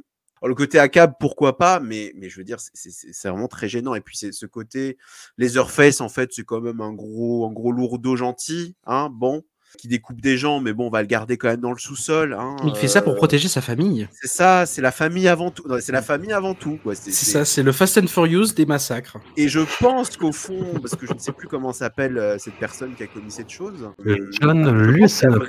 Voilà, je, je- je disais qu'il y avait un côté Devil Reject Leader Price au début. Et je pense qu'il y a ça, c'est-à-dire qu'il a vraiment voulu faire du robe zombisme, c'est-à-dire en mode Ah, regardez, les, les flics psycho- psychopathes, finalement, on les aime bien. Sauf que dans Rob Zombie, il y a quand même une distance, il y a un côté qui. qui- Enfin, c'est surtout que Rob Zombie, déjà, n'est pas nié avec ses personnages. Parce Ouais. que là, c'est- quand même. euh, On a vraiment l'impression qu'on se fout de ta gueule, mais, mais d'une force mais euh, phénoménale. Et euh, c'est sans doute aussi le masque le plus pourri de toute la saga pour le pauvre Leatherface. non, mais il n'y a rien. Le, le- le film n'a aucun respect. Genre, à aucun moment, c'est c'est- c'est- le, le manque de respect est total. Et ça pourrait être drôle comme Next Generation, sauf que là, en fait, c'est ouais, vaguement amusant de manière euh, perverse, mais euh, c'est quand même honteux, quoi. Je veux dire. Et en plus, on revoit euh, Marilyn Burns, qui décidément est payée au caméo, qui joue du coup une Sawyer. Alors attention, Nota, voilà, ouais, deux secondes, quoi. Mais le manque de respect, The Movie, quoi. Je, je, je vois pas. Incroyable que. Alors, en le voyant, je me suis dit, mais putain, ce truc existe, quoi. C'est, Ouais. c'est- Je sais Ouais. pas s'il est plus vulgaire, s'il serait pas plus vulgaire que celui de Nispel. Je me, je me pose la question. Bah, en, en vrai, Ah, moi, je, aussi, je Oui. pense. Oui, oui. Franchement, oui, oui, oui, oui. Complètement. Pour, pour moi, c'est clairement, je, je, je, je brade, je, je saute au truc, mais pour moi, c'est clairement le pire de tous. Vraiment, là, en Ouais, le voyant, ouais. c'est. Attends, de tous, genre, tous ah, Hein? Tous, tous Ah. Ah oui, pour moi, oui, clairement. Ah ouais? Ah oui, oui, oui, oui. Ah ouais, Bon, moi, non, je le mets, je le mets tout à la fin. Tu, ouais, tu, peux, le- tu peux le mettre tout à la fin, parce que oui, oui, oui, je suis d'accord, mais, euh, mais, euh, mais oui, non, à part l'idée euh, que les rednecks des années 70, enfin, un des, des chefs des, des tueurs des Sawyer euh, va devenir maire de la ville et va finalement un peu diriger la police aussi, à part cette idée-là qui est, qui, qui est pas, qui est pas vraiment ni développée, ni, euh, est très ni, intéressant, inté- au fond. ni très intéressante au fond, ouais. euh, à part ça, il y a, enfin, c'est vraiment catastrophique, quoi. On arrive à un petit enfer euh, pavé de, de bonnes intentions avec euh, Leatherface. Nous sommes en 2017 et la compagnie Millennium Film, qui a pour euh, habitude de faire des espèces de faux blockbusters qui en fait sont tournés dans des pays de l'Est à l'extrême économie, décide de débaucher deux, un binôme de réalisateurs euh, français, Julien Maury et Alexandre Bustillo, euh, deux grands, grands, grands, grands, grands fans euh, de cinéma de genre qui ont toujours plus ou moins des problèmes sur leur production, qui n'arrivent pas à concrétiser leur vision, mais qui sont toujours très généreux dans, dans leur cinéma, que ce soit dans à l'intérieur, même dans Aux yeux des vivants, qui est le plus grand. euh, ah, putain, l'idée de, de base était mortelle, mais on les a pas laissés faire de leur carrière. Euh, Livide, qui, a des problèmes, mais qui a quand même une dernière partie qui, qui rattrape un peu tout. Et là, ils se retrouvent sur cette production où on leur promet les coups des franches et où la réalité, ce sera complètement autre, hein, finalement. Il y a notamment toute la scène du début, tout ce prologue où on verrez un espèce de jeune Leatherface que sa famille essaye d'introduire aux joies de la tronçonneuse. Et cette scène-là, en fait, n'est pas été du tout tournée par eux. Elle a été rajoutée par les gars de Millennium Film par devers eux que tourné complètement par quelqu'un d'autre. La fin aussi, c'était pas du tout celle qu'ils avaient prévue. Et voilà, le, le, le film leur, leur échappe. Et on a cette espèce de d'origine story de Leatherface complètement bâtarde, où se côtoie bah, une espèce d'ambiance euh, ouais, de Texas en Bulgarie, comme tu disais tout à l'heure, euh, Jérémy, mais avec quand même pas mal. Californie, quand même. Ouais, ouais, ouais, ça, mar- ça marche mieux. Où il y a des bonnes idées, où il y a des idées moins bonnes, où il y a bah, cette espèce de, de raccordement mythologique à la saga qui est qui est très très très très capillocracté en fait, hein, qui se crée une espèce. On n'est pas vraiment dans la saga originale, on est dans une espèce d'univers parallèle de la saga en fait. Ouais. C'est- Spin-off, comme on dit. Oui, c'est ça. Ouais, Ouais, mais, Ouais. mais, mais, mais le- le- moi, moi, je l'ai vu à l'époque euh, sans savoir qu'il y avait des problèmes de production. Mhm. Là, je l'ai revu en ayant ça en tête. Euh, finalement, je garde le même avis. Je trouve que c'est un film qui est vraiment très moyen, mais qui, qui, qui, qui n'a rien de honteux. Enfin, ce qui est honteux, par contre, c'est oui. Alors ça, j'avais oublié le prologue. Du coup, je ne savais pas que c'était pas eux. Quand je l'ai revu, je me suis dit putain, c'est filmé comme du Jean-Marie Poiré. Hmm, ouais. Les, les plans sur les visages, j'étais en genre. courte mais focale, ouais, ouais, ouais, non, ouais. Ma femme s'appelle tronçonneuse, quoi. Ah, a une tronçonneuse comme quoi tout est lié, donc euh, ne, ne- ne- ne pensez pas. hein. Surtout, cette scène est inutile, quoi. Ah, mais Ouais. Incroyable. c'est- alors que euh, on peut la voir, hein, la- la- la- l'introduction qu'ils ont tournée eux. On voit en fait les Orpheus enfants qui assistent, qui voient son père ou je ne sais trop qui qui éviscère un cochon et ils voient la tronçonneuse et ils s'en approchent. C'est tout. Hmm. C'était simple, Hmm. c'était sobre. C'était pas Ah, gâteau d'anniversaire machin avec euh, refaire en plus la scène du dîner. Enfin c'est c'est c'est waouh. C'est c'est sachant que c'est en plus une double introduction parce qu'après il y a encore Ouais. une autre introduction. Mais euh, moi, moi, le problème, c'est que je. Pareil, voilà, c'est vrai que ça part de bons sentiments. Il me semblait qu'ils avaient l'air de dire, enfin, j'ai pas relu, mais, mais globalement, le tournage s'était bien passé, mais c'est après, en Mhm. fait, que les choses se sont gâtées. c'est ça. Et, euh, mais après, euh, voilà, c'est qu'est-ce qui. Qu'est-ce que qu'est-ce qu'on peut déterminer de ce qui n'est pas d'eux ou là où ça déconne Le problème, c'est que moi, cette structure en road movie, avec euh, ce groupe de, de, euh, qui s'échappent d'un asile, dont euh, mais on ne nous demande pas directement, hein, c'est un peu euh, Guess Who, quoi. Et oui, euh, mais ouais, alors, c'est- alors, c'est- alors ouais. ça, ouais, voilà. Bah, c'est une fausse piste pendant tout le long. hein. c'est la fausse bonne idée du truc. En fait. Et, et, euh, moi, j'arrive pas à m'intéresser en fait à ce road movie. Déjà parce que le, le casting sorti de Dorf, Stephen Dorff et de Lily Taylor, qui sont très bien tous les deux. Je- je- Les jeunes sont pas bons. Les jeunes, C'est les deux plus gros noms du casting aussi. ouais.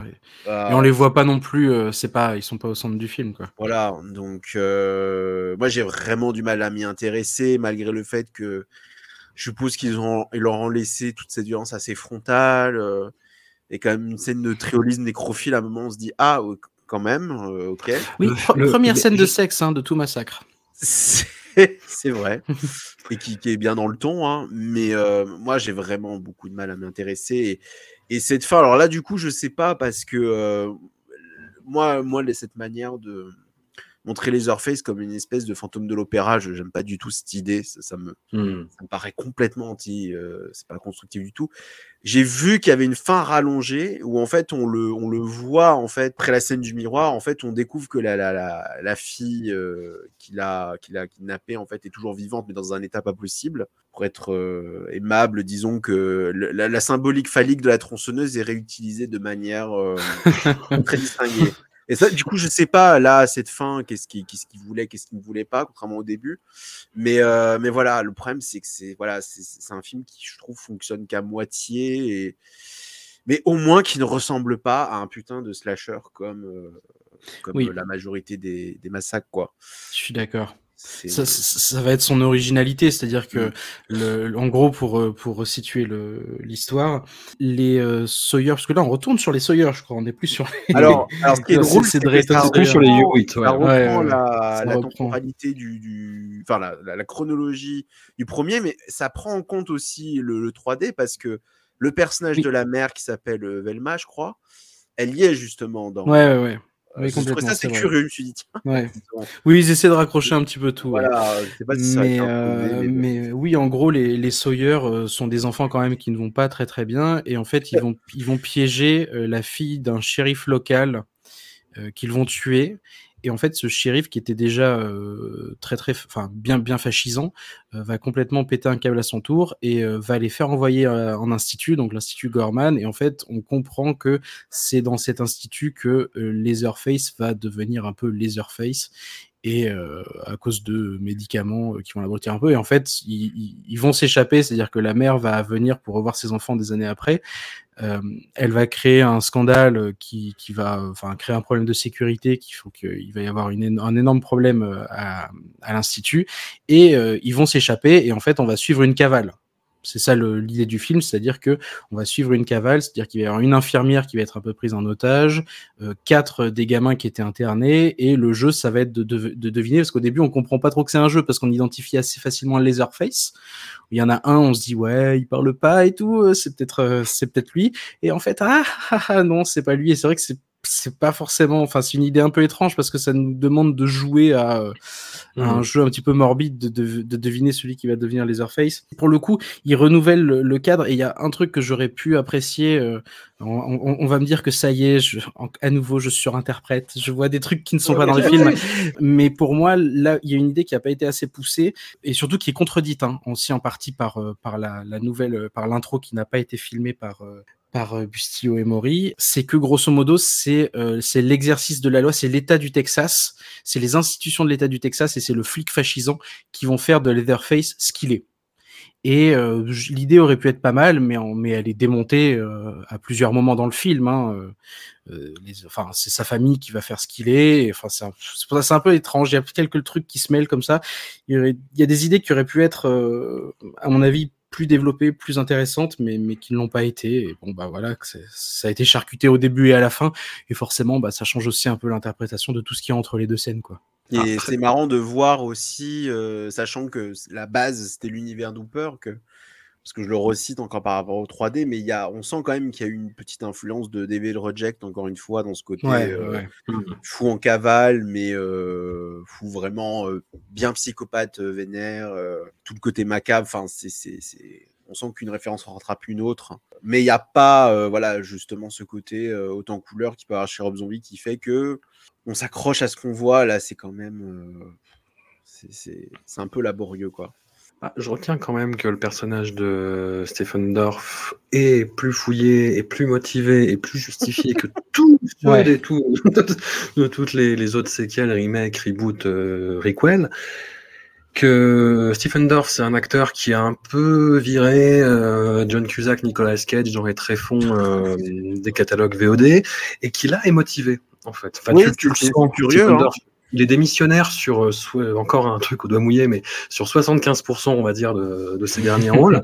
Et là, tu le sens impliqué, en fait. Tu le sens vraiment en colère, tu le sens euh, ani- animé de, de sentiments, en Oui. fait, ce qui, est, ce qui est très, très étonnant. Et le film est d'une méchanceté, ce que pouvaient être les autres, hein, d'ailleurs. Mais là, il y a une méchanceté qui, qui amène, moi, qui m'a, qui m'a troublé, en fait, à, à plusieurs instants, en fait. Il y a cette scène de triolisme, il y a la scène du diner, qui est euh, Ouais. effroyablement gratuite, et avec des gerbes de son numérique, ce que j'aime, ce que je n'aime pas. Ah, ouais. Mais la, là, la façon dont c'est amené, je me dis, oh putain, il y a vraiment, bah, ils ont ce côté-là, hein, ils ont ce côté sale gosse, euh, Maurice Bustillo à fond. Hein. Voilà, que, que ça, ce truc-là est survécu, tu vois, qu'il n'y ait pas eu euh, la MPA pour, euh, pour couper. euh, hein, non, là, ça gicle trop, il faudrait couper une demi-seconde.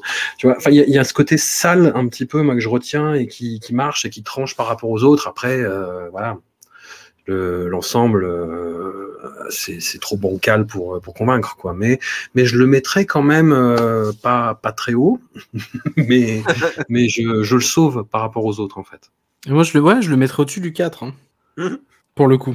Entre le 3 et le 4 Ouais, je le coup mettrais entre le, entre le 3. Enfin, je sais plus ce qu'il y a. J'ai pas tenu toute la liste, donc je sais pas Ouais, alors, exactement. ce le, le classement, pour faire le topo, on a 1, 2, 3. 1, 2, 3, Ouais. 4, en fait. 1, 2, 3, 4. Puis, au commencement, puis, c'est le- l'influence de Jérémy, ça. C'est ça.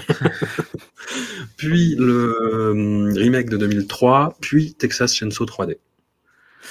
Ouais. Ouais, J'ai pas envie de le mettre au-dessus de celui de 2006, mais en même temps. euh, je suis partagé, vous m'avez piégé là. Jérémy, tu le mets où, toi? Je, le- je le mets au-dessus, en tout cas, du, du Nispel et de la version de 2006. Ouais. Euh, parce que même si c'est bancal, au moins, il y a une tentative de faire quelque chose. Mais tu le mets pas au-dessus du 4.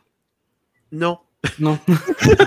Le, le, le 4, c'est mon, c'est mon plaisir coupable. je comprends, je comprends. Voilà. C'est l'abonnement au Figaro que- qui fait ça. Non, mais en vrai, ceci dit, c'est le seul devant lequel j'ai vraiment éclaté. J'ai Ah pleuré de rire à deux reprises hein, devant ce film. Il faut Donc pas C'est vrai que c'est un, argument. Ouais, devant le 4, j'ai pleuré de rire deux fois. J'en pouvais plus, quoi. Je devais mettre le film sur pause à certains moments. La première, je crois que c'est la première citation, on va pas revenir dessus, mais c'est la première, euh, la première citation gratuite qu'il lâche euh, au fils d'avocat ou puis fils de médecin, que ça m'a. J'ai éclaté de rire tellement ça sortait de nulle part. Donc, ouais, non, c'est vrai, peut-être après le 4. Ça pourrait être pas Allez. Vendu. Et là, Soudain. et Ouais, là, alors là, euh, soudainement, vous allez pas me dire que vous sauvez celui-là si vous avez pas sauvé celui de 2006. hein. Je vous en vouloir. Nope.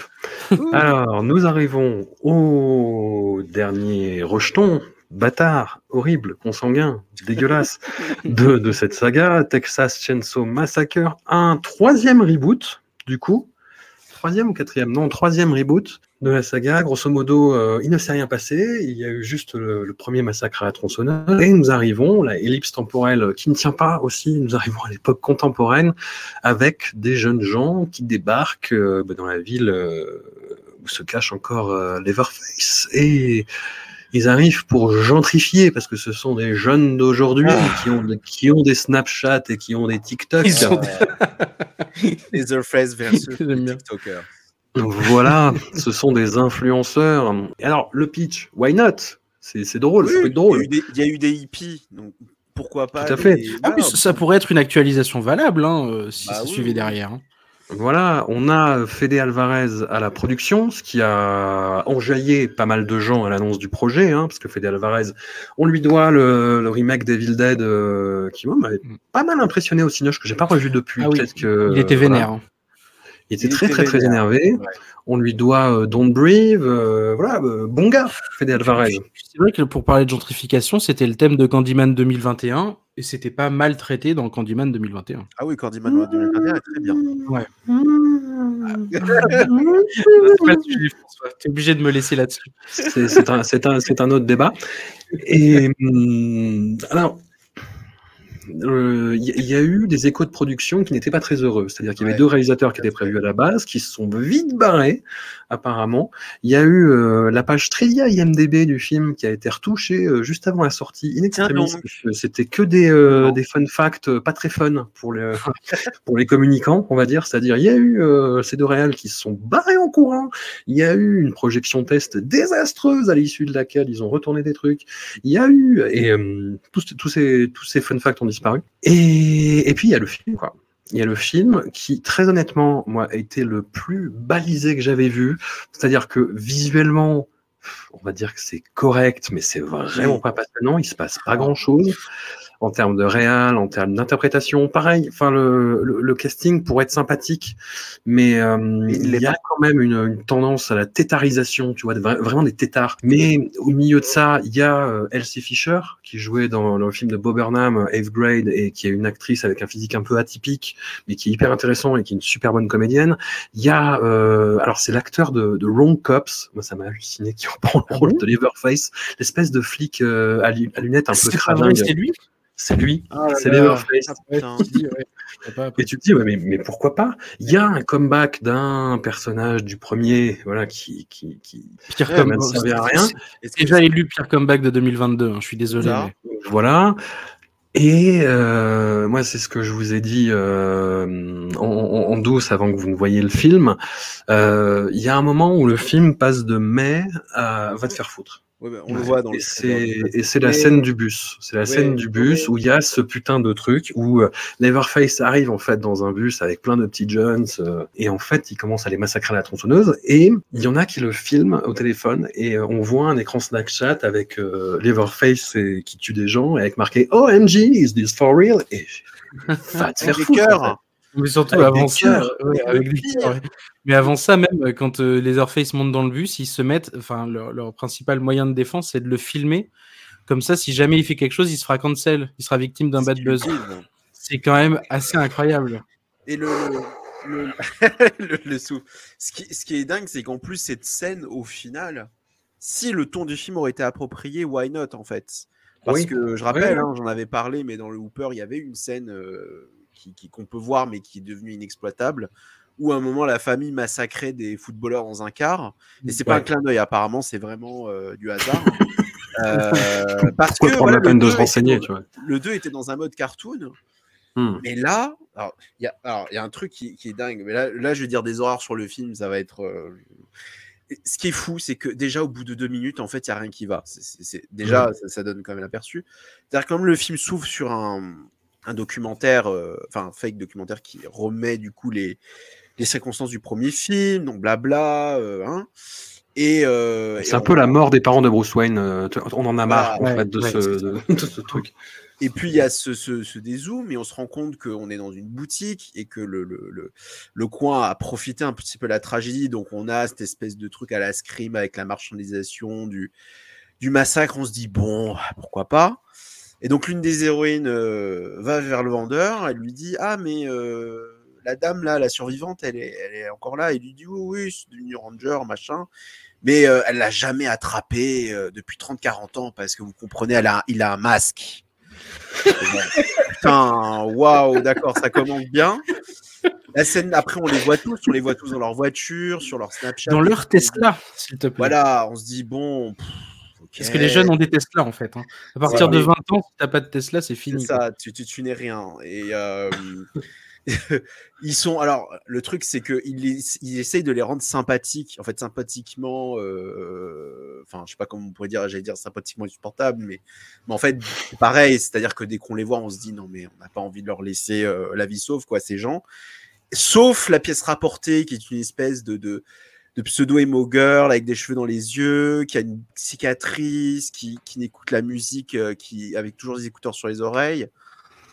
Tu te dis, bon, ça, ça, ça va bien s'avancer. Et puis, la scène de la station-service avec l'espèce de, de, de garagiste sexy de mes couilles qui arrive et l'autre lui dit euh, Ah bah, s'il a une grosse voiture, c'est qu'il doit compenser. Et le mec lui dit Ah bah, vous savez, madame, euh, ici, les cochons sauvages, on les bute. Et t'es genre, mais, mais attendez, il n'y en a pas un pour attraper l'autre. Hallucinant. Et le film ne vient que de commencer. Et ensuite, on a cette idée. Alors, la ville fantôme, très bonne idée. Pourquoi pas? Bon, alors, des Oui. TikTokers qui rachètent la ville fantôme, euh, bon, non. Mais c'est pareil, il fait rien. C'est pas quoi C'est faire de la cuisine? Sont pas censés faire de la cuisine? Oui, bah, pff, oui, mais après, voilà, un resto ou un délire comme ça. Ouais, bon, c'est pas trop. On- À vrai dire, on s'en fout parce que de toute On façon, on dit, euh, voilà, euh, crevez tous. Euh, la ville fantôme, c'est quand même un garage, un cinéma qui de toute façon pourrait être euh, une épicerie que ça changerait rien, et euh, un orphelinat où en effet se cache Leatherface. Et alors là, moi, j'ai crié de toutes mes forces parce que je ne m'attendais pas du tout à voir Alice Cridge, qui est une, une actrice que Mm. j'adore. Sauf Ouais. que il faut quand même le dire. Tout ce qu'elle fait dans le film, c'est dire le N-word et crever en gerbant sur le tapis. Donc, putain, mais prendre Alice Cridge pour lui faire faire ça. Et donc, on apprend que Leatherface est toujours vivant, on ne sait pas comment. euh. Alors, dans, je, je précise que dans la hum, interview, justement, qui a été publiée récemment dans Mad, le, le mec dit Oh, bah, vous savez, euh, on n'annule pas les suites, euh, mais euh, disons que Leatherface, il est resté sage pendant 30-40 ans. Genre, mais de ma gueule, là.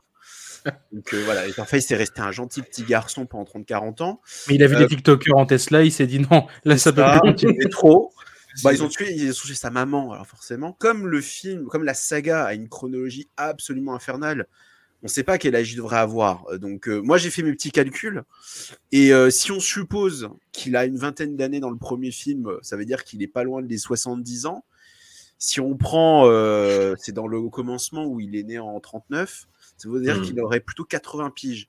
Dans les deux cas, c'est quand même un papy. Bon, là, c'est loin d'être un papy. hein. Euh, Le, le mec euh, est quand même, euh, voilà, se porte bien. C'est pareil, enfin, je veux dire, le, le décor de l'orphelinat, c'est une espèce de, de grande baraque poussiéreuse, on dirait un film fantastique espagnol. On est loin, très très loin des, des, des baraques avec les, les lampes en peau de cul et les, euh, les lampadaires en, en squelette de, de, de tatou, je ne sais quoi. Enfin, c'est, il y a un côté propre. La photo est pas mal. Enfin, le- elle passe, ça passe. ouais. Contrairement à Texas Chainsaw Ouais, 3D, quoi. Mais- mais c'est tellement. euh, Puis la, la- Hugo a une autre euh, vision de la scène, mais cette fameuse scène de la fosse sceptique là, euh, j'ai vraiment l'impression que c'était oh le film il est quand même pas très sale. Bon attendez, on va faire un petit truc random pour que les gens se disent c'est un peu crade quand même. Mais c'est infernal parce que vraiment le, le, le- le problème du film c'est que si il avait eu une, un ton satirique au- comme le deuxième, ça aurait pu marcher. Mais il veut, il veut faire du, voilà, il veut, voilà, on va faire un film avec des TikTokers, on va les dégommer, ah, ah, ah. Euh, le personnage de la traumatisée qui amène cette sous-intrigue ça, c'est. Elle a réchappé d'un massacre à la Columbine, mais alors la, la- la direction de ces sous-intrigues, j'étais effaré. Je, je- incroyable. Je ne sais pas comment on peut faire des choses comme ça maintenant. Et en fait, plus le film avance et plus il devient non seulement bah, ça devient un slasher euh, dégénéré parce que c'est sans doute le plus gore, je crois, de toute la saga. Euh, Mais on en a, c'est pareil, on en a rien à foutre. C'est-à-dire, ils se font tous démastiquer, découper, euh, écrabouillés. On est là, on se dit bon, ok. Et, euh, et en fait, ça devient odieux, en fait. C'est ça le gros problème. C'est que c'est, le film devient odieux. Et contrairement à toi, François, moi, la scène, parce que la scène du bus, elle a été spoilée par le trailer, donc euh, j'étais préparé. Ce qui est hallucinant. Vraiment- Ce qui est hallucinant, parce que Voilà. putain, la, scène est honteuse et en plus ils la mettent en avant, quoi. Moi, c'est la, la, la, c'est vraiment la toute dernière scène finale qui est un, je, je Ouais. précise, c'est un effet, ca- post, c'est un, effet carré. Je ne savais pas qu'on en faisait encore en 2022.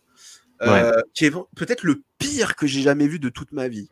Genre, C'est cynique. incroyable. C'est vraiment, je, je, je, je, t'emmerde, mais genre, mais d'une puissance. J'étais effaré. Je me suis dit, waouh, le film est déjà au plus bas, il, est au sous-sol, et là, c'est bah, la fausse sceptique. Voilà, c'est incroyable. Vraiment, je, je. Et aussi, dernier petit truc, puisque tu disais que il y avait eu en effet des infos sur le film qui ont été laguées. euh, Donc, c'est deux mecs qui auraient réalisé le film à la base, dont j'ai oublié le nom malheureusement, qui avait fait un autre film qui n'est pas sorti, qui s'appelle The Dig, qui a l'air Mhm. plutôt pas mal.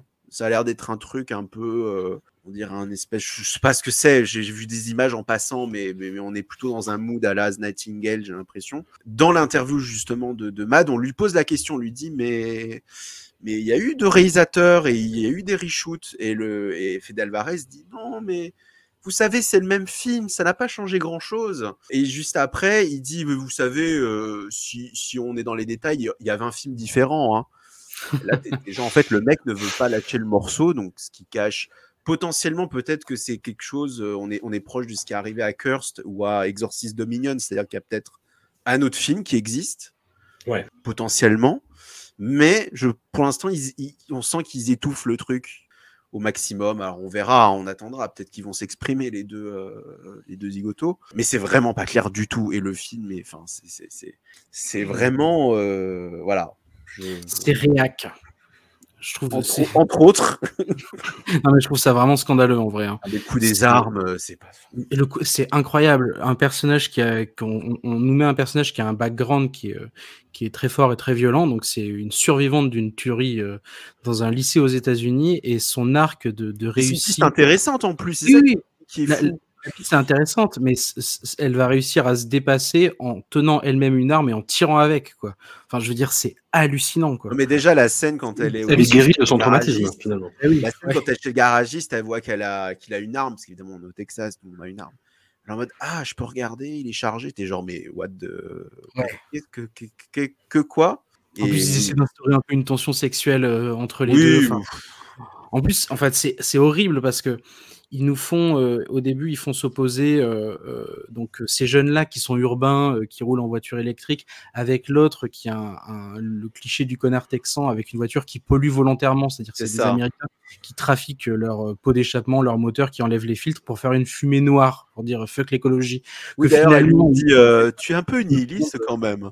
genre mais putain mais meuf. mais- on voit que c'est fait par des gens qui ont aucune idée de ce dont ils parlent et qui transforment tout ça en réac. Et oui, pour moi, la scène de la fosse sceptique, c'est en gros, c'est une des, des héroïnes du film. Euh, à un moment donné, elle se, elle se balade, enfin, elle, elle essaie de s'échapper. Elle se balade gentiment. Elle essaie de s'échapper par les, les sous-sols, enfin par le, le sous-bassement euh, de, de la maison. Et en gros, il y a la tronçonneuse de Leatherface qui se balade comme ça, qui la poursuit, et il tranche un, un tuyau de, de fosse septique et ça lui déverse des kilos de merde sur elle, quoi. Je trouve ça mais tellement incroyable. Enfin, C'est le ressenti du film. mais c'est on vous chie. Mais vraiment, euh, vous les jeunes, euh, les jeunes urbains là qui avaient rien connu, euh, tenez, vous allez mettre les, les pieds et la tête dans la merde. C'est hallucinant. Et la scène de fin où en gros celle dont on pensait, enfin, on pensait qu'elle allait s'en sortir, elle se fait décapiter salement et t'as la Tesla qui embarque l'autre. Enfin, c'est d'un cynisme en mode pilote automatique, mais je trouve ça mais hallucinant quoi. Non, pour le coup, c'est le, c'est le seul. Autant euh, il y en a qui me laissent indifférent, il y en a que je trouve nul dans cette saga. C'est le seul qui m'a vraiment énervé, celui-là. Et le retour de Sally Hardesty, on a... On a pas parlé, mais alors ça aussi. bah, ça aussi, c'est d'un cynisme, mais, mais absolu et achevé, quoi. Ouais, bah écoute, euh, ils la font euh, revenir pour euh, mal jouer, euh, tirer deux coups de fusil à pompe et La, se faire. Jamie, la Jamie Lee Curtisation ça. est très effective, on va Non, dire. Bah, ouais, mais après, dans le, dans le retour de Jamie Lee Curtis, je trouve qu'il y a un peu de sens, il y a un peu. Puis, Oui, le- bien sûr. le, mais le Halloween de justement. 2018, il était pas mal quand même. Moi, je le trouve vraiment pas mal. Là, c'est vraiment la faire revenir pour, la, pour mieux la massacrer, quoi. C'est. Le pire, c'est que euh, je sais plus si c'est le, le Real ou Alvarez, je crois que c'est le Real euh, qui, qui explique ce qui lui arrive. Et il est un peu en mode euh, bon, euh, elle sait pas trop quoi faire au final. Est-ce qu'elle doit venger? Est-ce que ça a un sens? Et il dit un truc du style finalement qu'elle meurt, c'est peut-être mieux comme ça. Et t'es genre, mais. Pardon? Putain. Donc voilà. Voilà. Je- je- Sachant que le mec qui, les a, qui a remplacé les, les, les deux frangins, David Blue. Garcia. Moi, je moi, David Blue, euh, moi ça me suffit. David Blue Garcia. Bon, voilà. Euh, qui a fait juste, bah, aussi juste un film avant, mais qui. qui euh, euh, Enfin, qui, qui est le hum, terme, euh, terme espagnol pour euh, Texas, donc c'est Terran, je sais plus comment c'est. Mais euh, je sais pas d'où ils l'ont sorti, ce mec, mais euh, waouh! Enfin, Moulin avant, hein, évidemment, hein, euh, dans tout ce qu'il a à raconter. Mais, euh, mais je pense que ça se sent aussi dans le film, hein, quand même. Ah oui, oui, il y a aussi un truc qu'il faut quand même. Alors, le, le- je disais que c'était le film le plus gore de la saga. Il faut quand même préciser que le premier meurtre, quand même, c'est un mec qui se fait arracher la main et se fait poignarder avec ses propres os. Ah oui. Et sur le moment, je me suis dit, putain, c'est Steven Seagal, c'est plus Leatherface, là. C'est- Bon, c'est pas du, c'est pas du gore, euh, c'est pas du CGI aussi. Bon, c'est une, euh, j'essaie de trouver des, Ouais. des trucs à me raccrocher, mais en vrai, j'ai- pas très envie, quoi. C'est, c'est, Mais en vrai, moi, je sais pas si c'est pas celui-là le pire, en fait. Bah, c'est- Euh, un, c'est un meilleur film que Texas Chainsaw 3D, objectivement, Oui, sur voilà. les critères. c'est le fond en fait qui. Oui. qui- Non, mais c'est ça. C'est qu'on peut pas juger qu'un film que sur la qualité de sa mise en scène ou, euh, ou, de, ou de ses lumières. C'est ce qu'il nous raconte, quoi. Et comment il le raconte et pourquoi. Et, Ouais. et de quelle façon. Enfin, c'est. Ouais, moi, je le mettrais en dernier. hein. Ah, je suis Très complètement d'accord. J'ai vraiment détesté ce film. Ouais, je Jérémy. à penser quand même le 3D quand même le pire, mais bon, ça, ça ne me choque pas qu'on le mette tout en bas. euh, c'est- c'est- je vais pas non plus me battre pour cette chose. hein. Mais, euh, C'est un peu la ligne de cette émission, si on va finalement, on va pas trop se battre. non, mais, euh, Voilà. Leverface est cancelled, mais pas pour les raisons qu'il pensait. Mm. Quel enfer. Voilà. Voilà, J'aime bien voilà, la voilà. conclusion, bah voilà. hein. Non, mais à la limite, en plus, en fait, on sait que ce qui est, ce qui est horrible, c'est que ce qui conditionne euh, une suite ou euh, si Netflix a envie d'en faire un autre, c'est que s'il y a pas mal de gens qui regardent. Et comme ils ont plein d'abonnés, bah, il y a plein de gens qui, qui risquent de regarder, quoi. Oui, mais même si on dit que c'est mauvais, en fait, il y a, il y a une Ouais. espèce de, de phénomène de. Ouais. Je sais pas, de, de, de- de plaisir coupable ou de, de je ne sais Oui, quoi. voilà, fascination morbide hein, qui, se met, qui se met en jeu là-dedans, quoi. Complètement.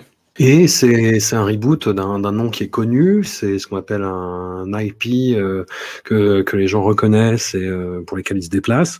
Et alors que, enfin je sais pas, tu vois, tout- toutes les sagas horrifiques, les plus grandes sagas horrifiques, euh, Jason Vendredi 13, Freddy, euh, même les Hellraiser, il y a quand même une espèce de, de tenue, une envie d'en découdre avec une forme de mythologie. Là, c'est vraiment, mais juste reproduire les mêmes tropes scénaristiques qui sont courus et recourus et qui n'ont pas en plus la spécificité à la fois temporelle, esthétique et artistique du premier. Oui, C'est-à-dire que c'est c'est refaire des choses qui avaient un sens à l'époque, à une époque où ça n'a plus du tout le même intérêt en fait. Ouais, c'est ça. Et et d'ailleurs, c'est vrai que c'est un truc, ça va être un truc de ces suites, euh, reboot, remake, sequel, je sais pas. euh, c'est qu'ils vont souvent être dans l'imitation. Il y a plein de trucs qui vont être dans l'imitation. Ils vont être prisonniers de certaines séquences qui sont beaucoup trop fortes. Et mais je pense aussi que euh, parce que euh, Freddy et, et j'adore Freddy, mais c'est un film qui, est- qui a moins de séquences très fortes que Massacre. Et je Mhm. pense que c'est ce qui aide aussi à la à s'en enci- à s'en émanciper derrière. C'est-à-dire que il y a un truc dans, dans, dans Freddy, c'est qu'il y a la, la, la, la mise en scène du rêve, le, la manière dont Freddy peut se transformer, qui invite à, on va dire, euh, une inventivité, qui invite à des reprises, qui invite à voilà à pousser un peu des limites. Là, le film de Toby Hooper, il invitait pas du tout à pousser des limites après. Et d'ailleurs, Toby Hooper l'a bien montré avec Massacre à la tronçonneuse 2. Le film se tenait en lui-même. Il avait, c'était pas une saga, c'était pas une, une destiné à être une franchise, c'était destiné à être un, être un truc comme ça, hein, qui se tenait en lui-même. Et bon, bah voilà, on voit ce que ça a donné après, quoi. C'est un peu une exploitation à la Michael Myers en fait, avec Ouais, des, oui, euh, une espèce de figure euh, im- immatérielle. Un peu intangible aussi. euh, sur la mythologie ou. Mais ouais, mais le truc, c'est qu'aussi Michael Myers, il était immatériel de base. Il y avait Mhm. quelque chose d'un peu immatériel. Et Leatherface, il l'est pas du tout. Leatherface, Oui. en fait, ce qui fonctionne, c'est qu'il est ancré dans une époque. Et comme on essaie de nous le réactualiser et de le sortir de son époque, comme tu disais, François, ça, ça fonctionne pas. Il faut, il faut juste faire autre chose. Et c'est pour ça aussi, peut-être que la tentative de 2017, il y avait peut-être quelque chose de, de- d'essayer de dire les choses autrement ou de, de le réactualiser, mais, mais ça marche pas. Ouais. Laissez On- tranquille, par pitié. oui, c'est euh, un truc que on veut dire, c'est ça. On a exploré de fond en comble donc cette euh, trahison du titre le plus emblématique de la filmographie de Toby Hooper. On a exploré dans l'épisode précédent sur Toby Hooper bah, la période la plus faste de sa filmographie. On se retrouve dans quelques semaines pour euh, appuyer sur les sur les plaies, pour, pour arracher les croûtes, pour euh, bah, parler de la deuxième partie de la filmographie de Toby Hooper, qui est un, un réalisateur qu'on je, suis assez content parce qu'il y a des euh, pas mal d'auditeurs qui du coup ont, ont redécouvert ou découvert certains films de la filmographie de Toby Hooper et qui dépassent justement ces- ces- cette image de, de type un peu spoilé et voilà d'un- d'un- d'homme d'un seul film exactement ouais. Ouais. et hum, voilà qui, dé- qui découvre un artisan talentueux qui a fait des films euh, très étonnant. Pour, euh, je, je repense à Life Force et je souris bêtement, évidemment. Mais euh, voilà, bah, il y, a, il y a même un camarade qui a redécouvert le, le premier Poltergeist et qui ont été très contents. Donc, écoutez, je sais pas s'il y aura autant de, de plaisir dans la deuxième partie, mais on essaiera de, de garder la tête froide. Voilà. Ouais. Un immense merci à vous et à très vite.